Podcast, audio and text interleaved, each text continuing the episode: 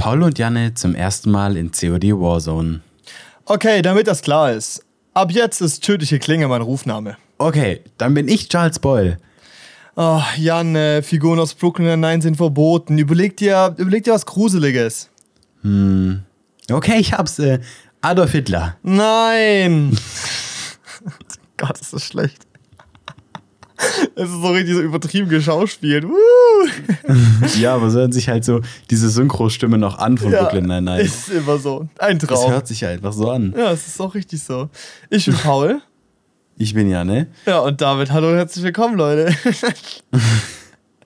Wir haben hier äh, eine der besten Sitcoms aller Zeiten. Period, quote me, äh, Alter. zitiert. Aber true. Brooklyn Nine-Nine, es ist schon cold, wirklich.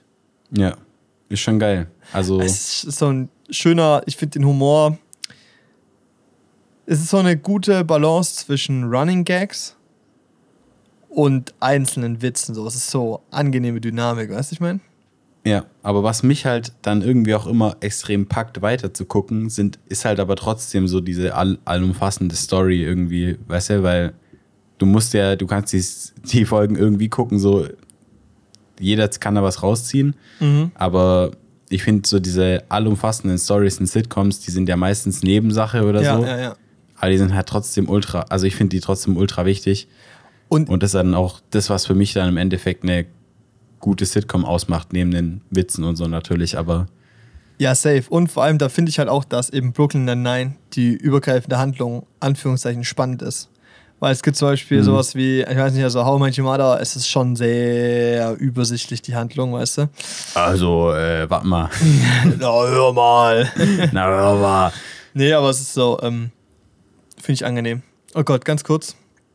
Big Bang Theory. Also wer das gerne guckt, also wirklich, hat die Comedy-Kontrolle verloren, oder? hm, ich hab's gern geguckt. Ja. Aber immer Ja, noch also ist die nee, Frage. jetzt, jetzt nicht mehr so. Ja, also ich genau. habe halt diese Folgen früher bei äh, Pro7 geguckt ja, immer. ja, safe. Ich habe halt auch so, weißt du, und dann kam auch so letzte Staffel und so, und da habe ich mir auch jede angeguckt immer.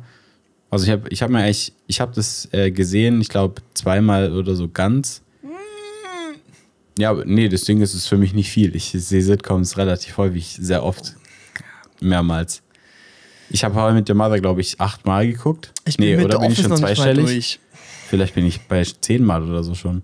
Ja, aber das Ding bei How I Met Your Mother ist was anderes, weißt du? Weil Ach so. ich habe auch, das ist auch so ein bisschen wie die Liebe zu Star Wars. Für mich ist How I Met Your Mother auf einer Ebene, schon noch auf einer Ebene mit Brooklyn Nine-Nine. Ich finde, es sind, also für mich persönlich sind es zwei gleich geile Sitcoms. Äh, Die sind beide sehr geil, gebe ich dir auf jeden Fall recht. Aber also für mich hat halt Brooklyn Nine so ein bisschen größeren Spot im Herzen, weil ich irgendwie die bewusster geschaut habe und finde ich auch einfach von den Witzen halt geiler finde. Also es ist halt irgendwie mehr mein Humor irgendwie. Ja, ich meine, ich finde jetzt bei How I Met Your Mother muss ich auch nicht so viel lachen, aber es ist für mich einfach so eine Wohlfühlserie, weißt du? Ja. Ich habe die Serie geguckt, ich habe die zum ersten Mal gesehen mit 11, 12 oder so. Bei Pro7, weißt du, die lief da Mittag ja, schon. safe, wichtig. Es lief so irgendwie fast den ganzen Tag, bis dann irgendwann Galileo kam, lief How I Met Your Mother. Ich habe immer How I Met Your Mother geguckt. Und ich habe dann auch so ein bisschen Staffeln gekauft und dann hatten wir Netflix, da musste ich nicht mehr tun. Ja. Und dann, aber es war so geil und Das keine Ahnung, ich habe die Serie legendär. geguckt, als ich krank war, ich habe die geguckt, als ich voll glücklich war, ich habe geguckt, als ich traurig war. Das ist irgendwie so diese Serie, zu der ich einfach immer wieder Du zurückkomme, willst wenn gerade sagen, dass du Plan einfach habe. extrem süchtig warst und einfach nichts gemacht hast, außer Serien zu schauen. Nö, ich habe auch viel gezockt. und nebenher äh, Brooklyn Nine-Nine und How Met Your Mother geschaut. ja. Ich habe ja auch die Office relativ stark durchgesuchtet, Ja, aber ich habe nicht mehr weitergeguckt bisher. Was? Also ich habe jetzt, ich habe da aufgehört, als äh, Michael gegangen ist. Ach krass. Das Weil- Oh, Entschuldigung. Ja, honestly, das sind jetzt egal. vorletzte Staffel oder irgendwas, aber ich finde es einfach nicht mehr lustig. Das soll ja auch echt abgeflacht, also abflachen, ne? Ja, aber das Problem ist, dass jetzt irgendwie, das ist dieses Problem mit dieser allumfassenden Story. Es gibt für mich gerade keine, und deshalb bei Sitcoms immer so, es gibt ja irgendwie Storylines von einem Charakter, die sich halt entwickeln und dann manchmal mehr, manchmal weniger wichtig sind in der Folge. Es gibt aktuell keine Storyline, die mich interessiert und es gibt irgendwie aber auch gar keine mehr, die so wichtig ist oder so, weißt du? Mhm. Es wird irgendwie alles extrem auseinander, auseinandergerissen. Und wenn Steve Carell, also dann Michael jetzt dann wirklich einfach weg ist, dann ist es halt einfach nur noch ein bisschen wack so. Ja, der hat schon gecarried, also die anderen natürlich auch die Charaktere, aber es war ja irgendwie dieses Zusammenspiel und sowas und das Ja. funktioniert mit dem neuen halt irgendwie nicht mehr so gut. Deshalb fand ich es halt dann irgendwie langweilig weiter zu gucken. Mhm. Also ich werde es mir auf jeden Fall nochmal angucken, denke ich. Einfach damit ich es gesehen habe mal ganz, aber es ist schon, es hat schon extrem an Qualität verloren, Hm. finde ich. Das finde ich schade, weil The Office war schon stark auch. Ja, schon, oder? Hatte schon einen extremen Suchtfaktor, mehr als so manch andere Serie. Ja, ich habe es angeschaut, aber es ist schon auch an mir vorbeigegangen. Also ich habe es immer noch nicht fertig und bin auch irgendwie noch so bei der dritten, zweiten, dritten Staffel irgendwie sowas. Weiß nicht, aber ich bin da irgendwie auch echt langsam. Aber irgendwie habe ich da auch so gar keine so kranke Motivation gerade, das irgendwie so anzuschauen. Ja, ich weiß nicht, in Sitcoms liebe ich einfach so immer so, wenn so Love Stories sich entwickeln oder so und die halt dann auch irgendwie ja. funktionieren. Ja, Also ich finde, die funktionieren halt meistens, die sind ultra klischeehaft, also die haben ja Mhm. meistens wenig Probleme oder so, aber ich finde das einfach auch angenehm. Wenn man es einfach so laufen lassen kann und dann la- lachen kann. Ich meine, dafür sind Sitcoms halt da, so weißt du. Hast den Humor und eine, seichte Geschichte, der du lauschen kannst, die dir anschauen kannst. Mhm. Ja, Deshalb vor allem, weil du auch so lauschen geil. kannst. Ähm. ja, du, ja, nee, äh, weiß nicht, wie sind wir, wie sind wir da gerade drauf gelandet? Ich weiß es nicht. Übers Intro. Wegen unserem Intro. Ah ja, stimmt. Ja. Brooklyn Nine-Nine finde ich richtig geil. Das ist wirklich, Ja. das schaue ich sehr gerne, auch regelmäßig auch wieder so an. Ja. Zuletzt durchgesuchtet habe ich wieder Avatar. Ist Oh, Woche, die Woche fertig geworden, wieder. aber die, hast du auch Korra geschaut, Legend of Korra? Nee, mache ich jetzt als nächstes. Ja, weiß Ich habe von Korra, glaube ich, eine Folge geschaut und ich fand die so okay. Aber Mhm. ich weiß nicht, man muss den Serien ja immer mehr Chancen geben als nur die erste Folge, weil die meistens nicht so gut Ja. sind wie der Rest. Also ich schaue mir das auf jeden Fall nochmal weiter an, aber das war irgendwie so ein bisschen Steampunk-mäßig unterwegs, Mhm. wie das am Anfang aussah, dieses Setting. Weiß ich nicht, muss ich noch, muss ich noch ein bisschen warm mit werden. Hat was. also aber ich auch fand also ich weiß nicht, aber ich finde, also das ist wirklich die Kinderserie, zu der ich immer wieder zurückkehre, einfach Avatar, weil die so die geil Legende ist. von Aang, ohne Spaß, das ist die beste Kinderserie, die es gab, wirklich. Unfassbar. Es war so gut, was da an Message verteilt wird, wie schön die gemacht ist, wie die Figuren ans Herz wachsen und so, was das Mhm. so. Boah, es ist so gut einfach. Es ist Ja, so und dieser geil. Wiederanschauwert ist einfach so hoch. Also Ja. auch für, wenn du erwachsen bist, ist scheißegal, wie alt du bist. Ja, ja. Es gibt so ein paar Folgen, die man skippen kann oder so. Gewisse Aspekte, die vielleicht irgendwie. Also, keine Ahnung, ich finde Soccer einfach nicht mehr so lustig wie früher. Ähm, also ich fand den Nee, auch aber früher auf schon nervig. eine Art. Aber es ist irgendwie, es gehört dazu und es ist schön irgendwie. Ja, genau. Ja, es ist halt sein Charakter. Aber ich finde mit Abstand eine der coolsten Folgen ist die, wo Soccer Schwertkämpfen lernt. Ja, safe. Ich finde die cool, weil Message halt auch einfach. ja, und weil alle anderen haben ihr Ding, weißt du, und Soccer hat irgendwie gar kein Ding. Aber das wird dann sein Ding, Schwertkampf. Und es ist so cool Fuck. gemacht, finde ich, mit diesem Meister und so. Das ist cool, ja. Und, naja, die beste Serie- Folge, das sagen natürlich, glaube ich, sehr viele, äh, Tales of Bossing Sea. Ja, Mann. Oh, die ist wild, wo dann so diese Junge. fünf verschiedenen Geschichten, vier Geschichten, fünf erzählt werden. Ja. Digga, und dann Iro da auf dem Berg ist und Junge, das Lied ist so singt. traurig. Das ist so sad, wirklich. Ja, wirklich. Da kriege ich immer Gänsehaut, wenn ich das Mhm. sehe, wirklich. Es ist halt richtig Jedes Mal. gut gemacht. Krank. Und auch so jedes Mal, wenn Arge so in Avatar State kommt, ist es so geil, wie er sich selber zu finden, versucht zu finden und so ist krass. Ja. Ja. Das Es ist so gut. so ist wirklich, es ist Es so ist auch, gut aber ich finde dieses Weltkonzept so geil. Also es ist so Ja. Und das ist so ein Ding, äh, Legend of Korra knüpft da gut an, aber die bringen so neue Themen rein, die so ein bisschen so zu viel, zu overpowered sind und so. Und irgendwie so, das Balancing ist ein bisschen kacke. Ja, okay. Und ähm, Das fand ich, ja, das fand ich auch schwierig. Weil die, die, die kann ja, also die kann ja, wenn, als die Serie anfängt, ja schon ziemlich viele Elemente bändigen. Ja, alle außer glaub, Luft Alle halt. sogar. Ja. Ja. alle außer Luft. Und das ist halt so, ja, und ich Ja. weiß nicht, hast du da jetzt Angst vor Spoiler schon zu reden, da war anders drüber? Ja, nee, dann spoiler mal lieber nicht. Ja, machen wir ich anders. ich will da noch ein bisschen Aber ich kann was Generelles sagen. Es ist halt so, du hast ja einen Bösewicht pro Staffel, also nicht diesen Ja. einen großen. Und das ist positiv und schlecht, weil es gibt halt, es gibt zwei schlechte, also einen richtig schlechten, Mhm. äh, einen okayen, noch einen, der so, der schon sehr, der schon gut ist und einen richtig guten so. Und das ist so ein Mhm. bisschen mit, also halt so ein bisschen durchwachsen. Aber es ist irgendwie so, es werden so andere Sachen gechallenged und es ist auch, ich finde es halt auch spannend, weil es halt die Figuren halt einfach mal so irgendwie so 16 ungefähr sind, 18, sowas. Und halt auch so Mhm. aus dieser Teenie-Phase sind. Und es sind so andere Konflikte, die die auch in der Gruppe haben und sowas. Und es ist eine coole Welt, die gebaut wird und in der die gesetzt werden. Und es ist halt so irgendwie, ist die Serie mit einem so gewachsen. Ist irgendwie nice. Mhm. Ja. Und der Animationsstil ist geil. Aber was so ein bisschen schade ist, ist zum Beispiel so, wenn man ehrlich ist, Aang ist gefühlt fünfmal im Avatar-Zustand. Der ist richtig selten, weil es auch nicht Ist nicht hingekriegt oft. und so. Ja, Genau. Ist nicht oft. Und bei Korra, das geht schon, also die ist da schon so mehr in Touch mit äh, das Nutzen und so. Und das ja, ist cool. aber es ist halt auch, Stellen, weil Avatars, ja. Aber es ist irgendwie halt, es ist einfach anders, so rum. Muss man Ja, und einsehen. muss ja auch viel mehr lernen, einfach noch. Das Ja, ist ein anderer ist ja auch jünger Progress und wahrscheinlich. hat ja andere Eine andere Unterstützung, Art Progress. Aber ich finde es, ich weiß nicht, also die, die ist einfach, ist einfach so cool. Ja, ja.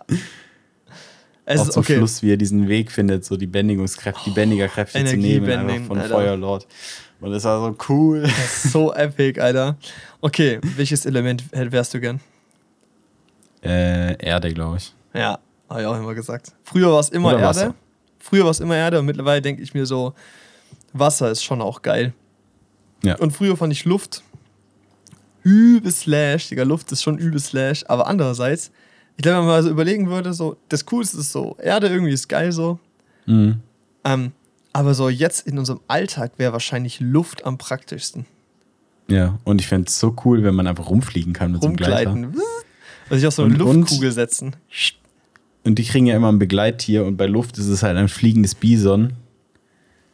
Bei Feuer ist ziemlich cool, weil es ein Drache ist. Aber ich Ja. glaube, was kriegst du bei Erde? Da kriegst du doch maximal so, So ein so eine von diesen Müll, so in diesen Maulwürfen da, weißt du? Junge, Weil Toff hat ihre, ihre hier Bändigen von den Maulwürfen gelernt. Junge, cold. Aber Toff ist auch, Junge, krank. Hoff ist so cool, ohne Spaß. es ist, oh, dieses Folge, wo die introduced wird, hier, The Blind, Ja. The Blind Bender, ist so cool, Alter. Das Wie ist so diese, nice. oh, da gibt es diesen, diesen einen Shot, wo die so aus dem Nebel rausläuft und mit diesen Händen so dasteht, dann die so übel so, oh, ich hatte da so viele So ein Bilder bisschen gruselig, aber es ist so es cool ist gemacht. so cool, es ist so Und auch, wo die dann so Metallbändige lernen und so. Das Mhm. ist sick.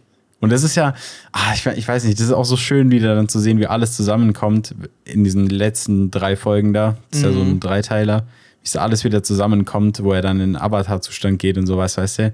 Und dann ist er so an diesem Punkt, wo er jetzt Feuer, den Feuerlord töten könnte mit allen Elementen, aber er bricht ja ab, geht aus dem Avatar-Zustand raus, dreht sich um und dann versucht der Feuerlord zum Move zu machen, weißt du. Ja, und dann ja, wird es dann wieder so, schwarz-weiß. Selbst dafür, und dann du hast so diese alle Macht der Schallwellen. Welt. Du hast alle Macht Ja. der Welt und bist trotzdem zu schwach, mich zu töten. So. Und dann macht Ja. er diesen Move.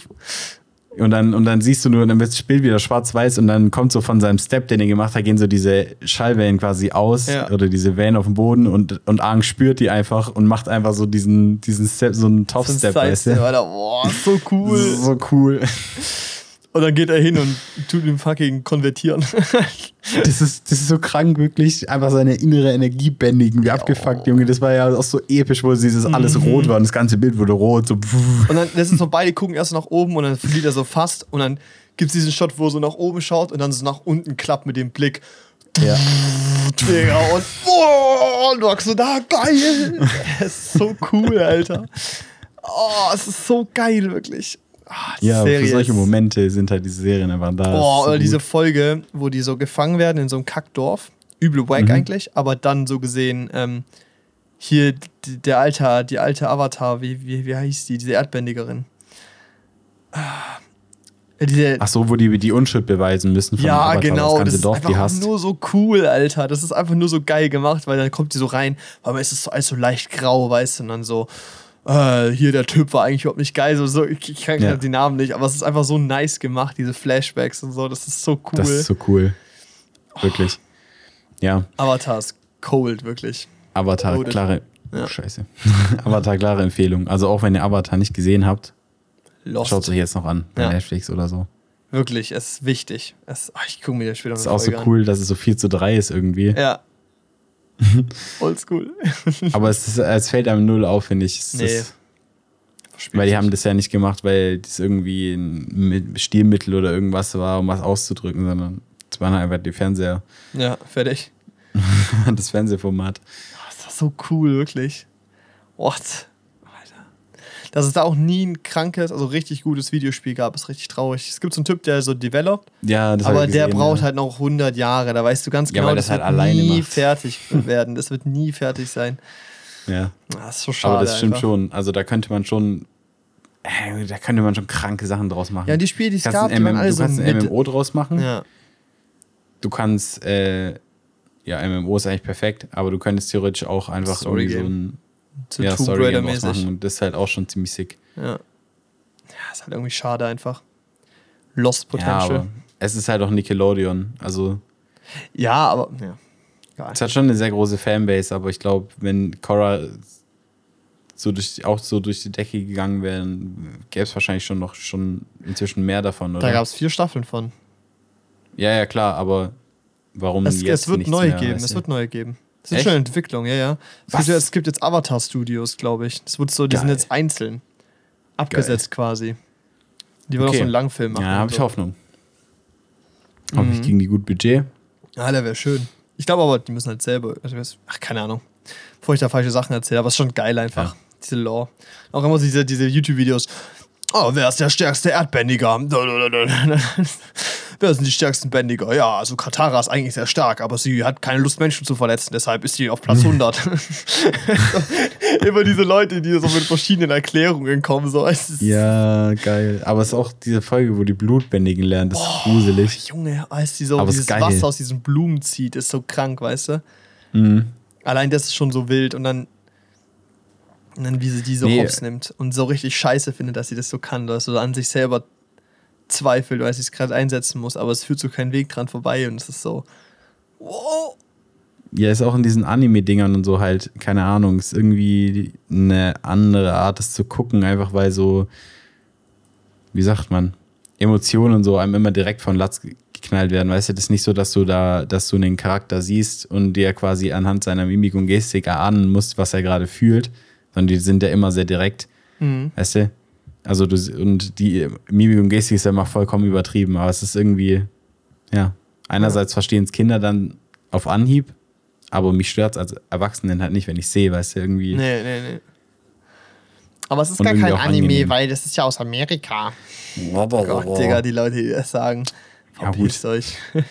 Die Animationsserie aus Everything, Amerika. Everywhere, All at Once ist ein koreanischer Film, fertig.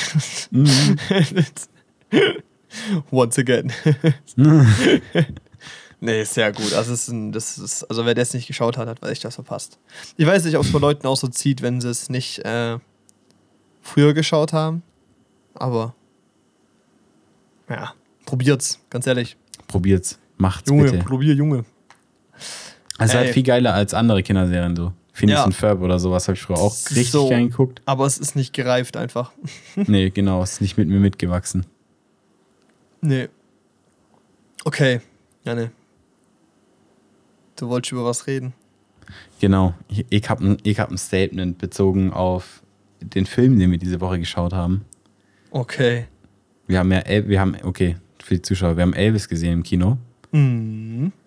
Mhm. Und ähm, mein Thema, so ein bisschen musikalisch, kleines Statement von mir, ist, ähm, ich finde so Upcycling von Musik wird extrem overused, aber es kann auch geil sein. Ja. okay. Weil, ja, ich meine, das ist gerade so in diesem Elvis-Bezug, Bezug, so viele Songs von Elvis werden gecovert oder die benutzen die Samples von den Melodien und so in irgendwelchen Rap-Songs oder so. Gibt es eine Million Beispiele vermutlich. Und das ist abhängig von der Machart cool, aber es ist, finde ich, auch irgendwie alarmierend, irgendwie gefährlich so für die Musikindustrie, weil es irgendwie ja langweilig ist und so ein Fortschritt irgendwie auch auf eine Art blockiert, wenn man nur an alten Beats und Rhythmen festhängt, weißt du? Ja. Und Weil ich, ich würde schon, also ich meine, es gibt bestimmt auch Leute, die dann sagen, ja, gar kein richtiger Künstler, benutzt die Samples von anderen und so. Will ich jetzt nicht unbedingt sagen. Es hängt natürlich von der Machart ab, so, weißt du, wenn du einfach, keine Ahnung, in the Ghetto nimmst und das Ding genauso wie es ist, einmal runtersingst, Einfach coverst, runterzimmerst, ja, oder in einem anderen Stil coverst, okay, dann ist schon ein bisschen lame, aber da jetzt gerade auch im Elvis-Film kam zum Schluss dann ein Cover von dem Song als so ein Rap-Cover und da hat er halt den Refrain benutzt von In the Ghetto und hat halt dann übers Ghetto gerappt im, in den Strophen. Das fand ich cool. Eminem, ne? Ich glaube nicht, aber Nee. Okay.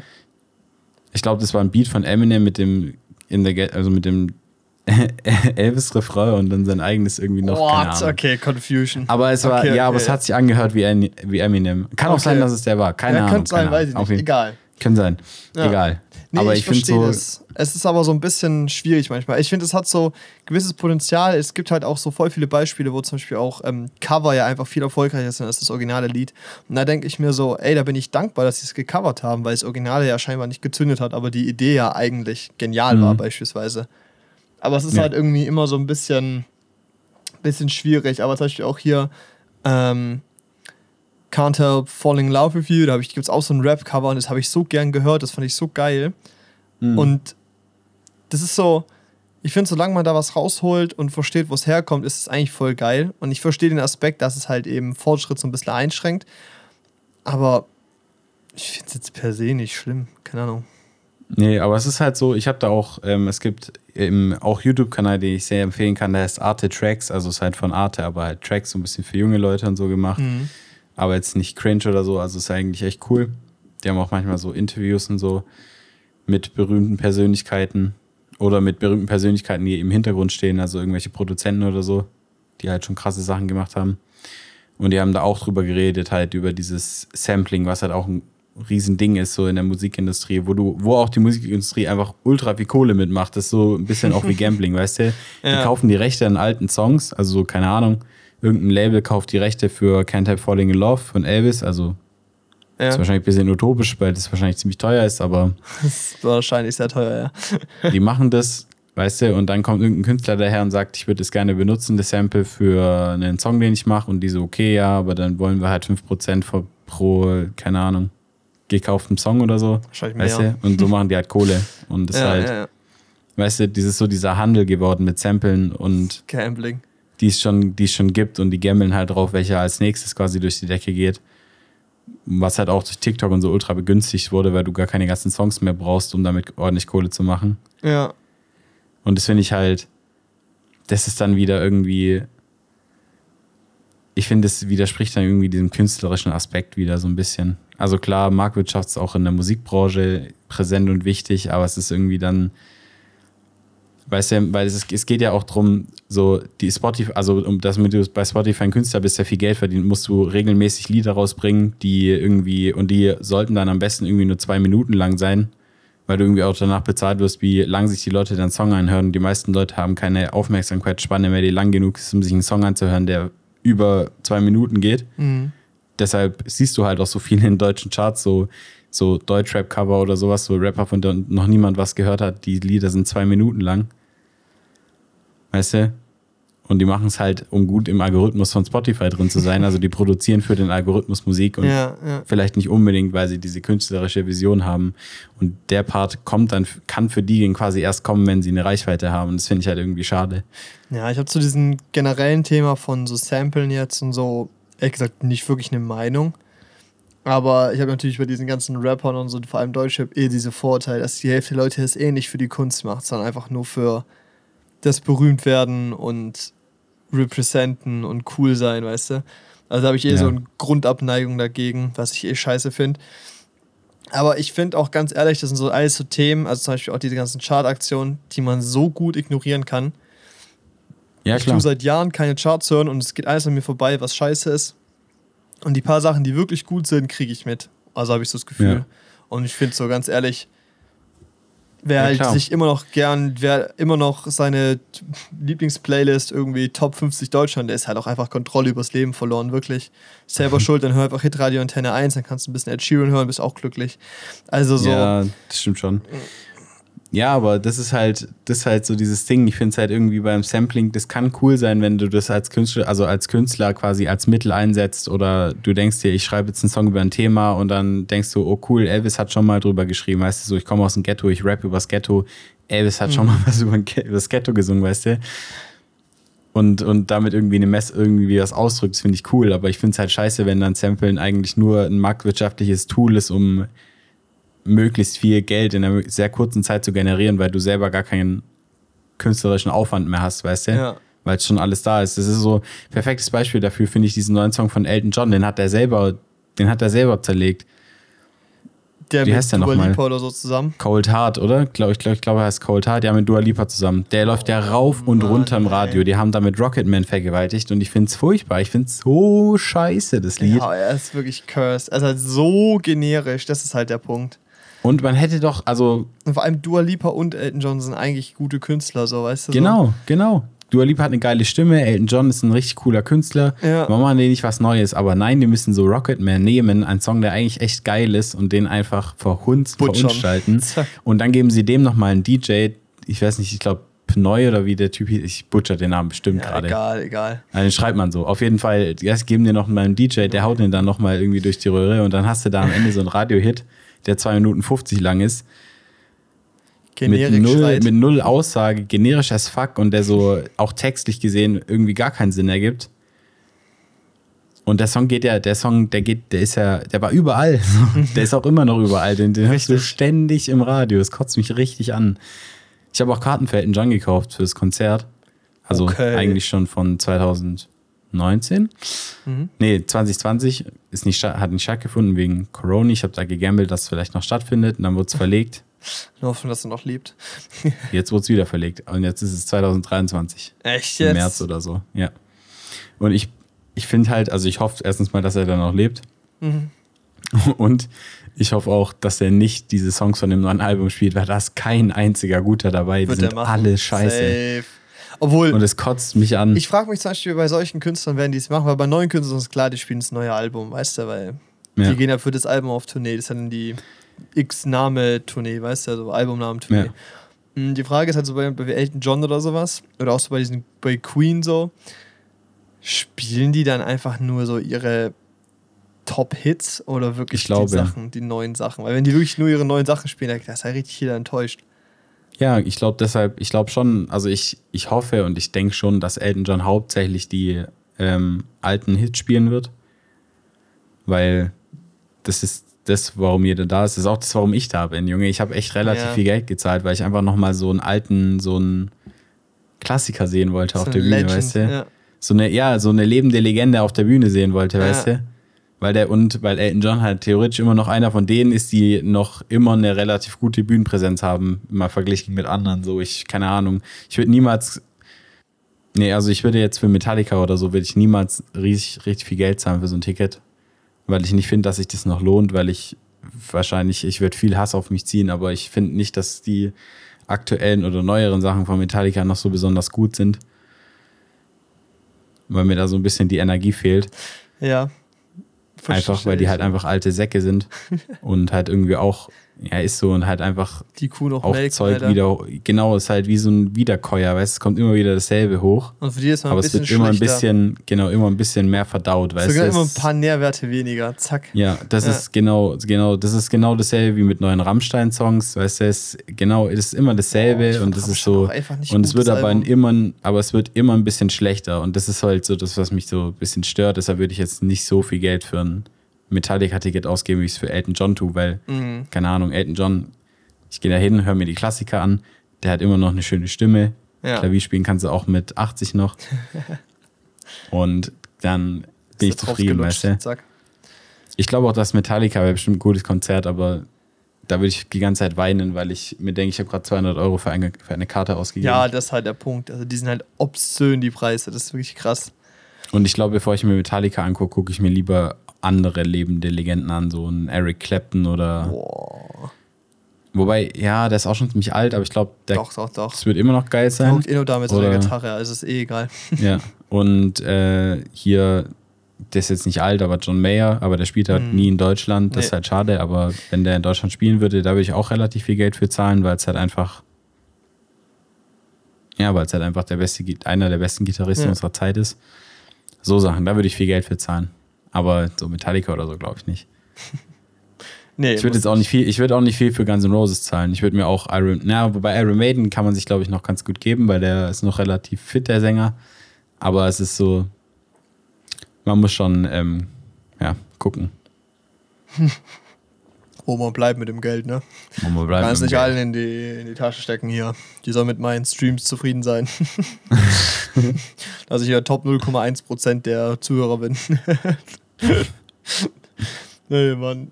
Ja, Verstehe ich, verstehe ich. Ähm, ich frage mich so, bei was für Bands irgendwie so in der Zukunft irgendwie unsere Kids sagen, öh, warum wart ihr da nicht auf dem Konzert? Das ist eine Legende, weißt du so. Ich frage mich, was für glaub, Künstler das sind. Das gibt's nicht mehr. Das wird es nicht mehr geben. Also es wird auf jeden Fall so sein, dass unsere Kinder irgendwelche Songs hören, die bei uns mal cool waren. Ja. Und sich dann denken, das ist ein Klassiker oder das ist ein Oldie oder sowas.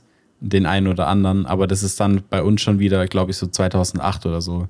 Weil wenn du es dir mal jetzt, also ich meine, wir haben es ja theoretisch mitgemacht, so diese Revolution sozusagen von Ja. ich gehe in den Laden, kaufe mir eine Kassette, ich gehe in den Laden, ich kaufe mir eine CD, ich gehe in den Laden. Ich, ja. Oder ich gehe gar nicht mehr in den Laden, so ich tue nur noch streamen. Und so hat sich ja irgendwie auch die Industrie verändert, weil das ist, Gut, das ist aber was es gibt anderes. immer noch Megakünstler. Ich meine, es gibt immer noch so, so Künstler, wo wirklich fünf Alben am Stück krass sind, weißt du? Also auch so Ich krass glaub- performen. Das ist so, keine Ahnung, Ja. also das sind nicht viele, aber da hast du halt so, keine Ahnung, Drake, Ed Sheeran, weißt du, so, Bro, das sind halt diese, die, die, die sind schon, die haben eine Präsenz, die ist, glaube ich, Ja, nicht zu ja, doch. ignorieren. Doch, ich glaube, ja, das stimmt. Also du hast recht. Auch ich so glaub, ein Justin Bieber, der hat eine scheiß Anfangskarriere gehabt, aber jetzt, was der alles macht, rasiert alles. Oh. Aber ich glaube zum Beispiel, dass auch Justin Bieber oder Ariane Grande irgendwie jetzt nicht lang, einen Langwert haben. Aber weißt du, so eine Ballade von, von, von Ed Sheeran, so die kannst du ja auch in 23 Adele Jahren ist Adele, glaube ich, wird auch Ja, Adele. sehr gut bleiben. Oder auch so ein paar Coldplay-Dinger, so, weißt du, so, keine Ahnung. Es ja, wird das stimmt so, schon. Stimmt schon. Es gibt ja auch immer noch oder so, Bands. das wird übel gehen, so. ja, es gibt ja immer noch Bands, die oldschool-mäßig ihre Musik produzieren. Ja. Aber wenn man jetzt mal so an diese Charts denkt, so, die es halt so normal gibt, da gibt es vielleicht einen Song im Jahr. Wobei, man muss sich das mal eigentlich auch zurück überlegen, weil wenn du dir jetzt quasi so eine, keine Ahnung, Top 80s Playlist anhörst, dann sind da halt vielleicht 50 Songs drin, aber Ja. in den 80ern wird ja viel mehr produziert. Also da gibt es ja Genau. auch Künstler, über die niemand mehr spricht. Es ist halt die Frage, ähm, in was, für einem, in was für einem Gewicht es steht, weil theoretisch konnte in den 80ern nicht einfach jeder in seinem Kinderzimmer sagen, ich nehme jetzt einen Song auf Ja. und stelle den bei Spotify hoch. Oder wie wir, jeder Pleb konnte sagen, ich nehme einen Podcast auf ihn raus damit. bei. Spotify hoch. Das ging halt einfach nicht. Ich glaube, da ist viel äh, liegen geblieben an Talent. Sicherlich, sicherlich. Und ich glaube aber Und- halt auch, dass eben diese, diese, dieses, dieses Pass-Bias ist. So, wir gucken jetzt halt zurück und dann natürlich erinnern wir uns nur an die geilen Künstler aus der Zeit und so und ignorieren halt diese ganzen Medium-Shit, den es halt auch gab. Diese ganzen Radioatzen und so. Das war über Mark Foster redet in 14 Jahren niemand mehr, weißt du? Aber, Außer vielleicht ZDF Fernsehgarten, weißt du? oh Gott, stimmt, aber das selber Und jetzt. Mark Forster. Äh, Stimmt. Ja, ich weiß Nee, nicht, aber, wie ein ähm, Song von Mark Foster heißt. Richtig gut. Bin ich stolz drauf. Die Chöre. Oh Gott. Und Heißt die der- Chöre singt für mich. Ich. Da, da, da, da. Digga. Da, da, da. Mark Banger-Song. Forster, Alter. Nee, aber ähm, Zwei Millionen monatliche Hörer, what the fuck? ja, das ist krank. Junge, der muss in Au jedem guten. Haushalt vertreten. Ah, viel Sido, Digga. Das ist so, wie- ey, ich habe neulich einen Song von Sido 194 gehört. Länder. Ich war neulich, ich war neulich bei Spotify unterwegs, Ja. bisschen und habe mal so nach neuen Songs geguckt. Ich habe ein bisschen Bock auf Hip Hop und so und dann Ja, ich ja. halt, bin ich halt die Spotify Playlisten durchgegangen und die haben für jedes Jahr haben die eine Playlist, was in Ja, dem ja. Jahr cool war. Und dann war ich mal bei 2004 oder 5 und habe mir einen Song von Sido angehört. Junge, der Cold. Typ war ja mal peak asozial. Das ist unfassbar, Mann. wie der sich verändert hat. Ja. Also ich, mir war klar, dass er sich verändert hat, aber er hat halt also so wirklich, wirklich sehr, sehr 180 Grad Wende. sexistischen, Ja. auch rassistischen, also der hat auch mehrmals das N-Wort benutzt in dem Song. Hat er einfach so gedroppt, hat er einfach gerappt und da dachte ich mir so, Junge, da hast du aber auch schon ganz schön, ganz schön Wandel hingelegt, wenn du jetzt sehr, Forster sehr- und Andreas also- Burani machst, weißt du? Radio-Featuring wurde jetzt auf einmal wichtig, habe ich gehört. das, ist einfach, das ist Deutschlands größter Künstler, gell? Sido. Ja. Echt Aktuell. Mhm. Krass. Weiß nicht, welche Metric, Ich weiß nicht. Es ist krass, wirklich. Nee, ich habe ja generell, ja, ich weiß nicht, schwierig zu sagen. Ich habe generell nicht so viel dagegen, wenn, wenn Sido, Text aneckt oder wenn er provokant Millionen. ist, aber 5,4 Millionen monatliche Hörer. Hörer hat Sido. Ja, der hat ja auch neulich, was waren das? Ich habe richtig viele Insta-Stories gesehen. Der war auch auf Cannstatter Vasen oder so und hat da ein Konzert gegeben. Und das, Das ist ja eine Location, wo viel. du locker 70.000 Karten verkaufen kannst. Ja, ja, ja, ja. Finde ich krank. Also, ich habe den jetzt nie so aktiv gern gehört. Du musst dir überlegen, so Pink Floyd hat 15 Millionen. Das sind nur dreimal so viel. Das ist nicht, also, weißt du, ich meine? Ja, ja. Und Gut, ist, also aber Pink, Floyd ist auch, tot. Ich glaube, die Hörerschaft, die stirbt halt aus, weißt Ja, du? auch, Und ich glaube, die, die Pink Floyd hören, hören Pink Floyd nicht bei Spotify, sondern entweder bei einem Premium-Streaming-Dienst oder auf Platte ich nicht. oder auf Premium-CD oder so. Ja. Ich glaube schon, dass es viele gibt. Ich glaube schon, dass es viele sind. Hm, aber keine 15 Millionen. Ja, das sind keine, ja, das sind nicht auch, nee, klar nicht. Ich glaube, Aber vielleicht 5 Millionen. ja, aber maximal. Ich glaube, das kann man Kann ich nicht mir gescheit schon gut vorstellen. Kann ich mir schon gut vorstellen. Aber ich glaube allein diese Summe von, okay, ich gönne mir mal wieder einen Song davon, zu, ich hock mich jetzt hin und leg eine Vinyl auf. Ja, aber das mache ich, also ich meine, wenn ich Pink Floyd höre, dann mache ich es nur bewusst. Also wirklich legit, ich mach, ich höre Pink Floyd nie, während ich irgendwas mache. Ja, safe. Aber das glaube ich nicht bei allen so. Das stimmt. Ich glaube, Aber ich finde halt auch nicht, so. dass die, das ist so nicht so, ich finde halt einfach, dass die Musik dann auch nicht so gut funktioniert. Weil die halt nicht so Hm. schnelllebig ist und so. Na gut, aber so für S-Bahn, so schön nach draußen gucken. Mucke. Ja, ja, ja, ja, genau. Ja, gut dafür. Ich meinte jetzt nicht im Sinne von, ich mache was, ich gehe spazieren oder so, weil ich, also ich habe das halt legit Oh, schon gemacht. Ich bin eine Runde spazieren gelaufen und habe meine Kopfhörer aufgezogen. Es war so ein schöner Herbsttag, weißt du. Ja. Das war gerade während Corona. Ich bin wirklich während Corona so zwei, dreimal die Woche halt einfach spazieren gelaufen, mir meine Kopfhörer aufgesetzt, ja. schönes Wetter gehabt, bin eine schöne große Runde gelaufen und habe mir da ähm, einmal Dark Side of the Moon durchgehört. ja. Also habe ich nicht nur mit. Pink Floyd gemacht, habe ich auch mit anderen Künstlern gemacht, aber ich habe schon sehr gefühlt. Also es war schon, das ist schon geil. Der Rentner in dir. Der Rennen in, in Jahren nicht nur. Nee, Ich weiß nicht, Ich irgendwie. verstehe das, ich finde es auch gut. Also das mache ich. Ich finde das also, ein positiver Aspekt an Corona, Ja. weil ich wäre davor nie auf die Idee gekommen, das zu tun. Ja, und machst du jetzt auch nicht mehr, ne? Nee, Ja. Da ist gar keine Fehler. Zeit mehr für so einen, für so einen Kack. Für so einen. Oh. Nee, also ich meine, ich höre die Musik, also es- Spotify ist jedes Jahr mal Top, äh, was laber ich? Pink Floyd ist jedes Jahr mal Top-Künstler, aber Ich glaube, dieses Jahr bei mir nicht. Ich glaube, dieses Jahr sind sie rausgerutscht. ja, dieses Jahr bei mir auch nicht. Ich weiß gar nicht, wer es sein wird. Ich glaube, es könnte, nee, ich weiß nicht. Ich glaube, es könnte vielleicht Billie Eilish werden, aber ich habe, aber das ist halt so on-off. Es gibt halt Zeiten, wo ich es richtig viel höre und Zeiten, wo ich es nicht so viel höre. Ich glaube, bei mir ist es das wirklich das diverseste Jahr. Ich hatte eine krasse Rap-Phase, ich hatte so eine, eine krasse Depri-Phase, ich hatte so eine krasse Metal-Phase. So. Boah, es ist schon. Also dieses Jahr ist bei mir wild, ich könnte es jetzt auch nicht direkt sagen. Nee. Es könnte also, ist Post Malone sein dieses Jahr. Habe ich sehr viel gehört. Stimmt, ist auch ein Kon, ist, ja. Habe ich wirklich Doch. sehr viel. Auch das neue Album habe ich sehr viel gehört, wo es ja gefühlt niemand gemacht hat. Ähm, Ja, das ist krank. dass es gar nicht Ja. so durch die Decke gegangen ist. halt Aber es ist auch gut. vielleicht einfach der falsche, die falsche Stimmung. Weißt du, die Leute wollen gerade Laila und Malle Hits hören und nicht ja apparently. Songs über, ja, also tiefgründigere Über Songs. Alkohol, Drogen, Addiction. Ja, aber es ist ja so. Also wenn man sich die, wenn man sich die aktuelle, die aktuellen Charts anguckt bei Spotify, ist es Ja, ist halt Party und Sommerstimmung. Ja. ja genau. Und das ist irgendwie fast noch mehr als früher so. Also so Trash-Dinger waren ja vielleicht mal einen Tag oder so drin, wo man sich schon dachte, Alter, äh, wo kommt das her? Aber Ja. jetzt, Junge, dass Laila so lange sich ist hält so in den Charts. peinlich, Digga. ist So und peinlich. also, ich meine, ich finde, ich habe jetzt, ich habe per se nichts gegen den Song, aber ich finde ihn inzwischen einfach so nervig. Also ich finde, also ich finde ihn einfach nicht gut. Es ist halt ein Ballermann-Song so. Der ist so konzipiert, dass ihn jeder mitgrölen kann, ohne ihn zu kennen. Und dann muss der doch nicht wirklich, also ich finde halt so, wie oft muss man den hören, dass er bitte in den Charts auf Platz 1 sich hält? Und wie viele Leute in Deutschland müssen sich so oft am Tag denken, jetzt gönne ich mir Laila. Digga, das ist so komisch. Ich check das nicht. ja. Also entweder verliere ich so richtig den Glauben an dieses, an so die Gesellschaft, an die deutschsprachige Gesellschaft, dass sie so einen Song auf der Eins halten. Oder der Typ muss den krankesten Hacker engagiert haben, der da übelst die kranken Bots hat und die Streams da hochknallt. Weil anders, also wirklich, das ist so peinlich, wirklich. Ich finde das so auch- enorm peinlich. ziemlich crazy. Also wie lange sich das Ding hält. Finde ich krass. Guck mal, und wir haben einfach, guck mal, Platz 1 in den Charts Laila. Der nächste Schlagersong kommt auf Platz 4, Olivia von Die Zipfelbuben. Junge, was? Denn, also den, den habe ich schon mal gehört, deshalb, also ich bin rel- also ich bin mit, der hat doch als Schlagersong. und ähm, dann kommt auf Platz 20, 21, nee, warte, 22 kommt Dicht im Flieger von Julian Sommer, weißt du, kennst du? Und ich sitze schon wieder dicht in einem Flieger. Ach du Kacke. Nee, kenne ich nicht, aber finde ich gar nicht schlimm, wirklich. Ja, aber es ist, also, Oh, Ist ja schon klar, wo gerade die, wo gerade die, ähm, Prioritäten sind. die Prioritäten sind. Das, ich glaube, deshalb ist das Post Malone-Album einfach nicht so durch die Decke gegangen. Ja.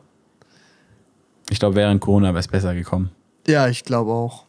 Hätte besser zur Stimmung der Leute gepasst, aber jetzt ist es so, Junge, ich scheiß auf alles, Alter. Ja. Feiern, Malle. Ja, Malle. Oh, Ja. es ist schwierig. Nee, aber ey. es ist, also ich finde schon krass, dass es sich so gut in den deutschen Charts hält und dass irgendwie Schlager so ein, wieder so, ein, so eine Bewegung wird irgendwie. Hm.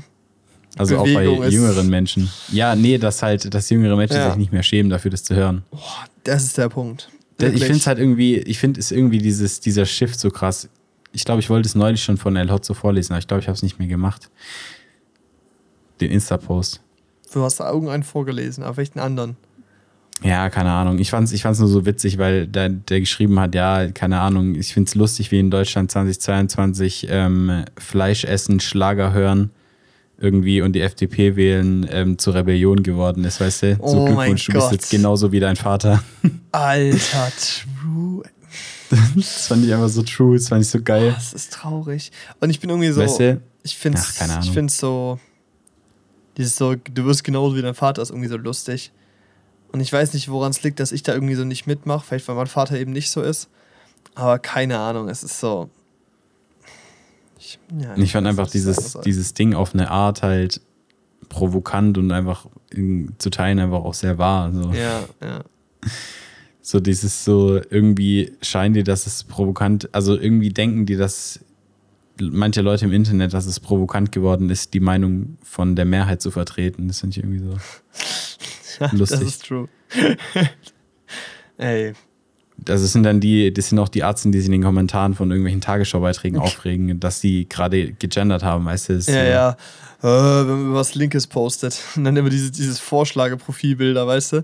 Diese Montage von so Trucker-Dads und so, weißt du? Ja, ja. so So Männer geil. mit, mit Cappy und In Sonnenbrille, mit Vollbart. Oder irgendeine Frau berichtet was, weißt du, und dann Ja. irgendwie so Alman Achim in den Kommentaren, wenn du eine Frau, äh, wenn du keine Frau wärst, dann könnte ich dich sogar ernst nehmen. oh Mann, so schlecht, wirklich. Es ist so. Oh Gott, da muss ich ich finde, das ist voll der besorgniserregende Trend eigentlich. Ja, richtig. Ähm, ich war die Woche äh, so jeden Abend so unterwegs und so und immer mit verschiedenen Leuten, auch so Leute, die ich schon länger nicht gesehen habe. Richtig geil, heute waren wir kicken, dann waren wir in der Stadt und so, es war echt cool so. Da habe ich mit so, ich habe jetzt an zwei Orten Leute aus so einer frühen Zeit meines Lebens, als ob ich jetzt doch alt bin, okay. Nee, aber halt so aus, aus Grundschule oder Kindergarten getroffen. Und ich finde es so beängstigend, wie die Entwicklung bei manchen ist und sowas. Es ist so, weil da kommen genau eben solche Sätze wie zum Beispiel irgendwie, ja, Digga, also ganz ehrlich, Fleisch muss schon drin sein, also das muss ich mir schon noch gönnen können und da kommt auch nichts anderes auf den Tisch. So, so woher kommt dieser Bedürfnis, das jetzt zu sagen? Willst du damit jetzt rebellieren gegen Vegetarier oder so? Also, keine Ahnung, ich bin Vegetarier, aber das wusste der nicht, weißt du, so beispielsweise. Ja. Oder auch solche Aussagen, irgendwie so, so krank sexistische Sachen und dann so, wir hatten dann zwei, zwei Situationen diese Woche, wo Diskussionen aufkamen über Frauenquote und dann haben sich da halt so vier Männer unterhalten über die Frauenquote, was für ein Schwachsinn das ist und das funktioniert ja nicht, weil bei uns im Betrieb, das sind jetzt drei Stellen frei, weil sich da keine Frau drauf bewirbt und so. So wirst du so Fundamentaldiskussionen ohne einen Beteiligten, der da irgendwas zu sagen hat und alle mit so richtig schönen Halbwissen gegenseitig an den Kopf schmeißen und dann solche Zitate rausknallen wie, ja, wenn es noch so weitergeht, dann wandere ich aus, zack, dann mache ich einen Bootladen auf und tu Boote reparieren, weißt du so. Ey, es ist Ja, so, mach doch, Digga. ja, wirklich. Es ist so ein bisschen so einfach was sagen, um was gesagt zu haben, ohne jeglichen Grund. Und ich finde es so krass, weil solche Gespräche sind eigentlich immer erst passiert, wenn du so, wenn es drei nachts ist, du in irgendeiner Kneipe hockst und die halt schon so ein paar Bier zu viel im Nacken haben und auf einmal so ihre wirkliche Persönlichkeit rausbringen. Aber das waren alles so, das war, die waren alle nüchtern. das war am helligsten Tag, da war nichts, weißt du so. Und die hauen trotzdem alles solche Sachen raus. Und es ist. Ich ja, weiß nicht, wo ist das es vielleicht aber, vielleicht ist es auch so dieser generelle Trend irgendwie, weißt du, weil, guck mal, vor so 10, vor so 10, 15, ja, lass es 20, früher. Früher, damals, ja. früher damals, weißt du, da Ja. haben so, da haben so ein paar, da haben so ein paar Leute dafür gekämpft, so, dass es eine Frauenquote gibt und äh, dass es mehr Gleichberechtigung für Mann und Frau gibt und sowas. Oder haben sich gegen Atomkraftwerke ausgesprochen oder haben sich für mehr Sozialleistungen ausgesprochen, weil es Ja. ihnen scheiße ging, weil es ihnen scheiße ging Ja. und sie was dagegen unternehmen mussten, weißt du? Und jetzt ist es so, kommt so langsam in der Mainstream-Politik an, weißt du, so ein bisschen, so ein bisschen kommt es an in der Mainstream-Politik, so ein bisschen zu gucken, also ich meine, es wird immer noch viel zu wenig gemacht, aber so ein bisschen zu gucken, ähm, wie läuft es mit unserem Klima und so, weißt du, so selbst eine CDU sagt ab und zu mal, da gucken wir schon mal so Ah, wir erkennen 2050 das ja nach. an, so, ne? Weißt du, es war früher gar kein Thema, aber jetzt so, ja, 2050 kümmern wir uns drum. Und ähm, vielleicht ist es so ein bisschen das, weißt du, so dass das, was in der aktuellen politischen Agenda steht, einfach immer scheiße ist, egal was es ist, weißt du? So aus Prinzip. Genau, so Weil einfach, da dass man es aus Prinzip scheiße findet. Ja, So. vermute ich. Aber ich habe auch Hoffnung, weißt du, weil wir haben ja auch eine sehr hohe ähm, Grünwählerquote gehabt. Ich meine, das liegt jetzt wahrscheinlich, also ich meine, ich bin jetzt kein Ultra-Fan von den Grünen oder so, aber es ist, wenn du, ähm, und es äh, liegt vermutlich auch ganz viel an Alternativlosigkeit einfach, aber es ist so in der generellen Parteilandschaft, aber es ist ja schon mal irgendwie so ein Zeichen, dass es immer noch eine große Zahl an Menschen gibt, denen Veränderung. Und Veränderungen und ja, irgendwie schöne Werte noch am Herzen liegen. hm, das ist irgendwie so das, was man vielleicht mitnehmen kann. Weil ich habe das Gefühl, wenn man Insta-Kommentare liest oder so unter Tagesschau-Beiträgen, dann wird einem einfach immer nur schlecht jedes Mal, wenn man es liest. Mache ich einfach nicht. Fertig. Oder wenn man sich dann mit irgendeinem 17-jährigen Abiturienten oder so, weißt du, mit irgendeinem so 17 17-jährigen unterhält, weißt du, der so, ja, also wenn ich 18 bin, dann will ich die FDP, weißt du, dann kann ich meine NFT steuerfrei verkaufen, weißt du, so nach dem Motto. Ja, also ich finde es auch immer so. So, weißt du, die haben noch nie im Leben irgendeinen Job gehabt, gearbeitet oder irgendwas. Und die werden es wahrscheinlich auch nicht, bis sie fertig sind mit ihrem BWL-Studium. Aber es ist so dieses, mich stört einfach das irgendwie, weißt du? Mich- Weil die sind ja nicht dumm. Die haben schon so ein, die haben schon so ein gewisses Grundwissen da. Aber die sind halt irgendwie, irgendwie glauben die, dass sie irgendwann zu den reichsten 10% gehören, sodass diese Themen irgendwie wichtig für sie sind. Und die rechnen oder die sehen irgendwie gar nicht diese Möglichkeit, dass sie einen Sch- Schicksalsschlag erleiden oder sowas und auf einmal in die Armut abrutschen. Oder nicht nur das, sondern einfach Nichts nur stehen. dieses Schicksal, einfach nur, die sehen es gar nicht als Option, dass sie einfach normal sind. Ja, genau. Die sehen gar nicht die Option, dass ihr Leben vielleicht gar nicht so besonders ist, wie sie es gern hätten. Oder dass Ja, sie, dass sie halt gar nicht so ja. spannend sind, wie sie gern sich vorstellen würden, weißt du? Ja, und dass sie halt vielleicht nicht irgendwann den Porsche Cayman GTS fahren, weißt du, und Ja. irgendwie tausend Weiber am Start haben, die alle irgendwie so- aussehen wie Malibu Barbie und weißt, du, es ist so dieses, Ich frage mich, was so die nicht. Priority, dieser Prioritätenwandel so, wo der herkommt, was es ist. Also, keine Ahnung, ich mit 16, ah, das ist Alter, Digga, meine Prius, keine Ahnung. Mir war es wichtig, dass ich äh, schön nach Hause gehen kann und schön League zocken kann, weißt du? So, Mhm. I don't know, so irgendwie einen Abschluss machen und ja, dann irgendwie was studieren, so. Aber es ist so, dieser materielle Fokus, der war so gar nicht da. Und der ist natürlich auch krass durch die Musik natürlich mitgewachsen und so. Und ich glaube, dass eben halt Leute, die damals halt, als diese ganze 187 und so halt wirklich aufkamen und so, und dieser, diese neue Art von Rap im Sinne von dieser Representer-Rap, ähm, Mhm. dass die halt viel jünger waren und noch viel mehr beeinflusst wurden davon, weil ich glaube, als es so aufkam und ich das so bewusst wahrgenommen habe, war ich halt schon so 15, 16 und konnte ja, da schon fand so. halt schon scheiße. Genau, da konnte ich es halt auch schon reflektieren, dass es einfach Bullshit ist, weißt du so. Und ich glaube, das passiert halt nicht mehr und das finde ich halt irgendwie so schade, dass du diese Prioritäten und diese Probleme, die die Menschen, äh, die Leute so sehen, so ganz andere sind und so. Ja, aber man ist halt auch viel zu verwöhnt, weißt du? Guck mal, die Leute, die haben überhaupt, also so generell, die haben überhaupt keine Angst davor, irgendwann abzurutschen in die Armut oder sowas, weil deren Eltern ultrareich sind, weil deren Großeltern wahrscheinlich viel Geld hatten. Aber man muss halt auch immer irgendwie überlegen, wo es herkommt, weißt du? Und das kommt halt nun mal einfach von einem Sozialstaat, der sich um eigentlich jeden Mensch kümmert, weil Ja. selbst der Großinvestor oder irgendwas, weißt du, oder selbst der Firmenchef, der vielleicht flucht, weil er zu viele Steuern zahlen muss, der hat Mitarbeiter unter sich, die alle nur so gebildet sind, weil sie ein gratis Schulsystem hatten, das Ja. durch Steuern finanziert wurde. Das ist irgendwie so dieses, diesen Step, den viele einfach überhaupt nicht mehr gehen. Ja, Also in ihrer Denkweise, weißt du? richtig.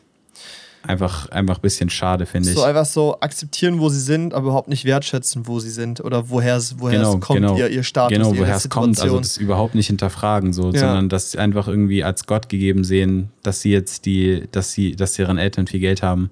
Ich Ja. meine, meine Eltern haben ja auch verhältnismäßig viel Geld, aber es ist irgendwie schon so, dass ich auch, dass ich, dass ich mir schon denke, klar, später im Beruf, ich werde mal Zähne, ich werde mal Zähne knirschen, Steuern zahlen und klar finde ich es irgendwie kacke, wie das teilweise geregelt ist, aber es ist so, ich sehe das trotzdem als sehr nötig an, weißt du? Ja, und ich finde auch solche, es ist so dieser, Beispiel, ich habe auch null Angst davor, dass ich irgendwann in Armut sein werde. Aber ich Ja. habe die Realisierung, dass ich davon ausgehe, dass ich irgendwann im guten Mittelfeld unterwegs sein werde. Klar, meine Ja. Vorstellung im Höheren oder so, weißt du, so wird mir schon nicht schlecht gehen, glaube ich. Aber ich werde nicht reich sein. Davon gehe ich aus, weißt du?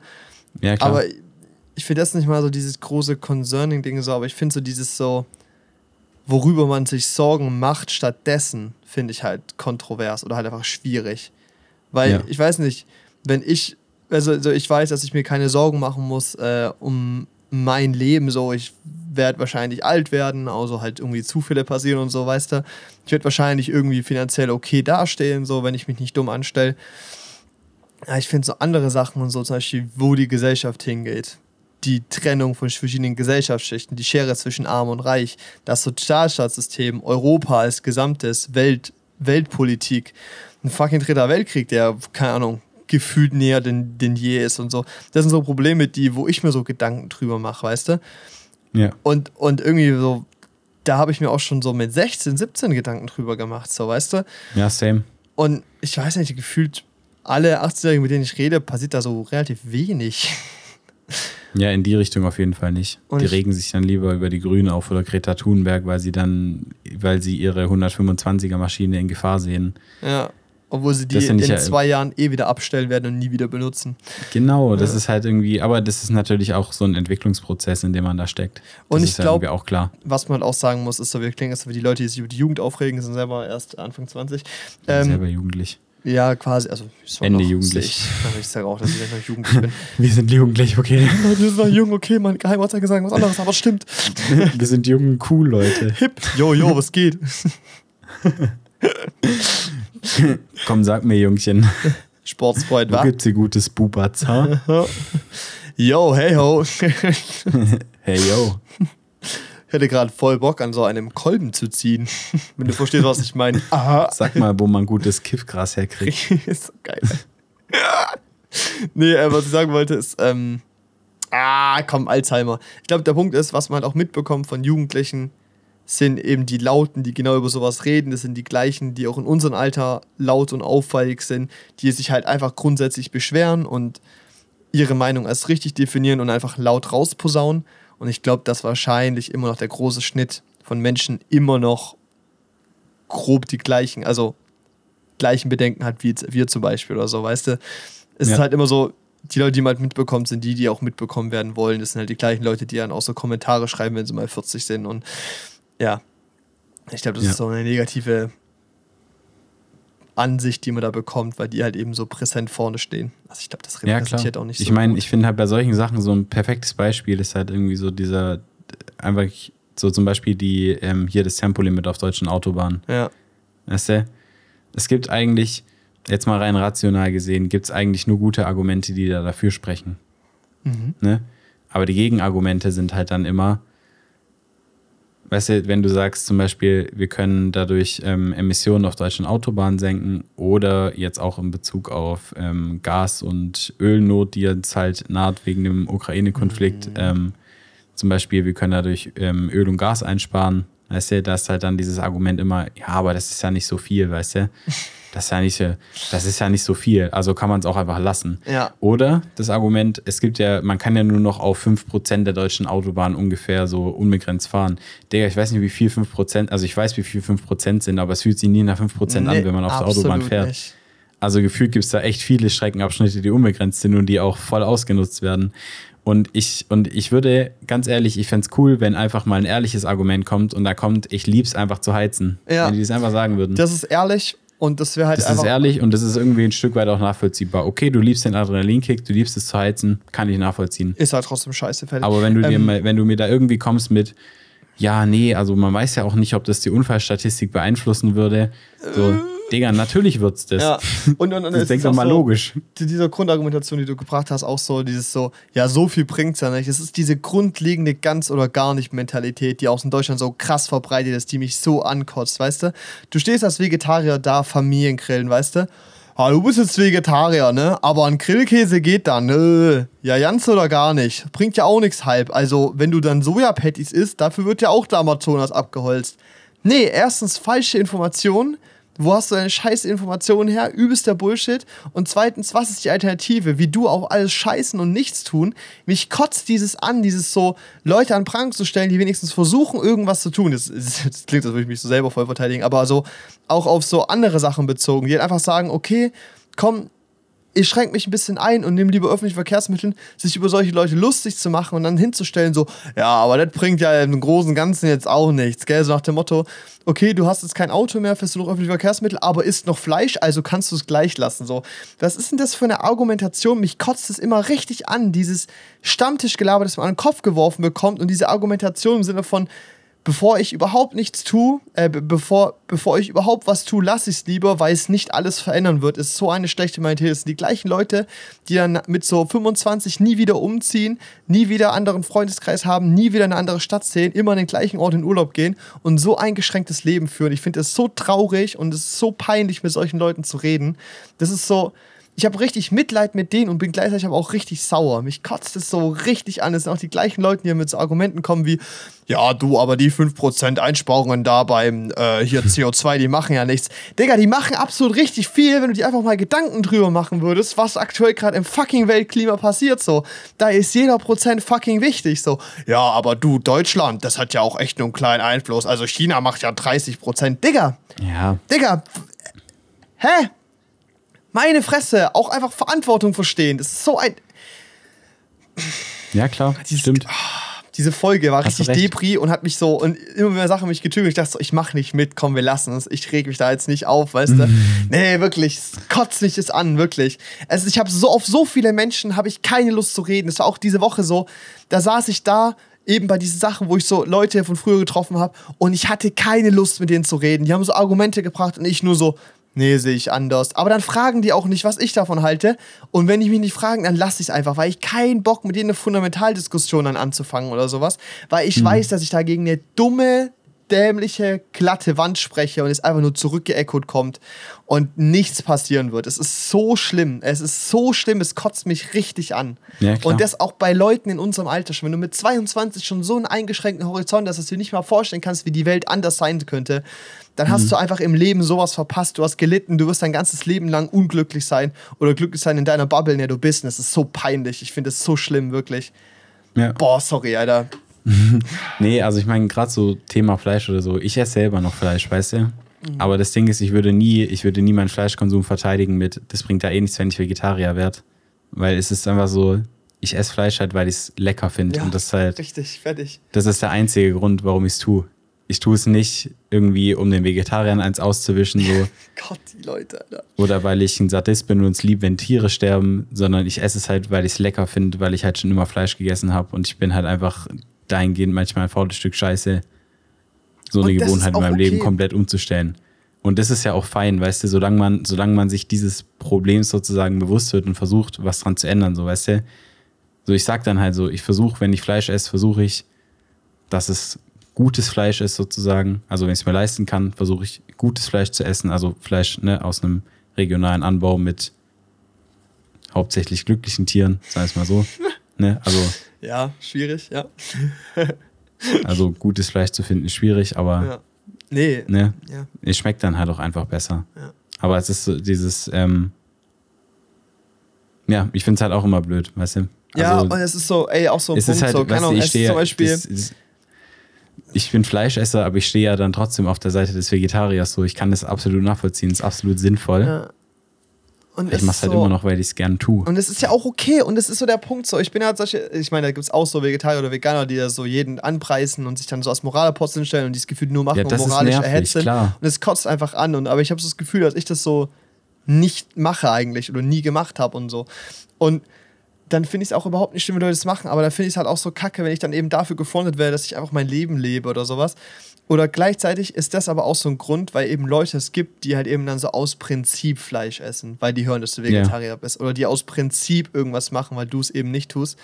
Es so, ich habe im letzten halben Jahr so oft drüber nachgedacht, so dass ich echt dann wieder Bock hätte auf so eine geile Bolognese. Oder echt dann wieder Bock hätte auf so einen Burger mit Fleisch oder so einen richtigen Döner, mhm. weißt du? Aber mhm. irgendwie der einzige Grund, warum ich es nicht mache, ist nicht, weil ich da mir irgendwie das selber beweisen muss und so, sondern weil ich einfach diesen ganzen Leuten nicht gönnen möchte, die mir den, von denen ich mir dann anhören muss, so. Ja, wusste ich doch, das kann keiner lang durchhalten. Hast selber gemerkt, dass dir was fehlt, gell? Ah, nur wegen den Leuten werde ich das nicht tun. Das kotzt mich so an. Weißt du, diese, diese, dass, dass diese Menschen mich so motivieren dazu, das nicht zu tun, ist crazy, weißt du? Ja, das ist so. Aber was dann. Ja, ja klar.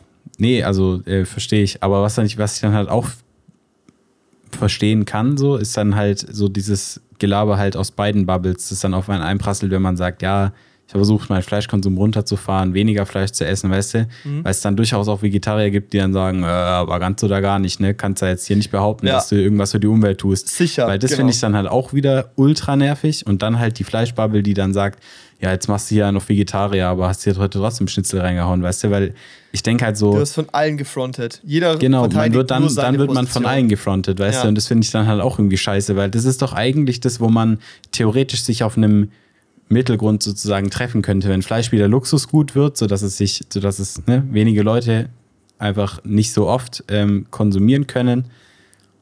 Und nur wenn es halt geil ist, wenn sie richtig Bock drauf haben, so, keine Ahnung, einmal die Woche oder einmal alle zwei Wochen und man sonst versucht, vegetarisch zu leben, dann fehlt einem ja nichts in seinem Leben, weil man ja trotzdem diesen Geschmack bekommt. Ja. Nee, und das ist Aber man hat halt Punkt. trotzdem, man hat ja trotzdem theoretisch eine, positiven, eine ja. positive Wirkung auf die Umwelt sozusagen. Ja, vorhin habe ich ja nur gegen die anderen Leute gebasht, aber es ist ja genau auch die gleichen Leute im vegetarischen Raum oder in eben so guten Bereichen, die zum Beispiel auch sagen so, ja, es kommt ja alle nur zur einen großen Demo, weißt du, aber zu der anderen taucht ihr nicht auf. So, das ist so, ja. nee, das ist auch die falsche Ansatz. Es geht darum, dass du grundsätzlich was machst, dass du versuchst, dich einzubringen, versuchst, was zu ändern.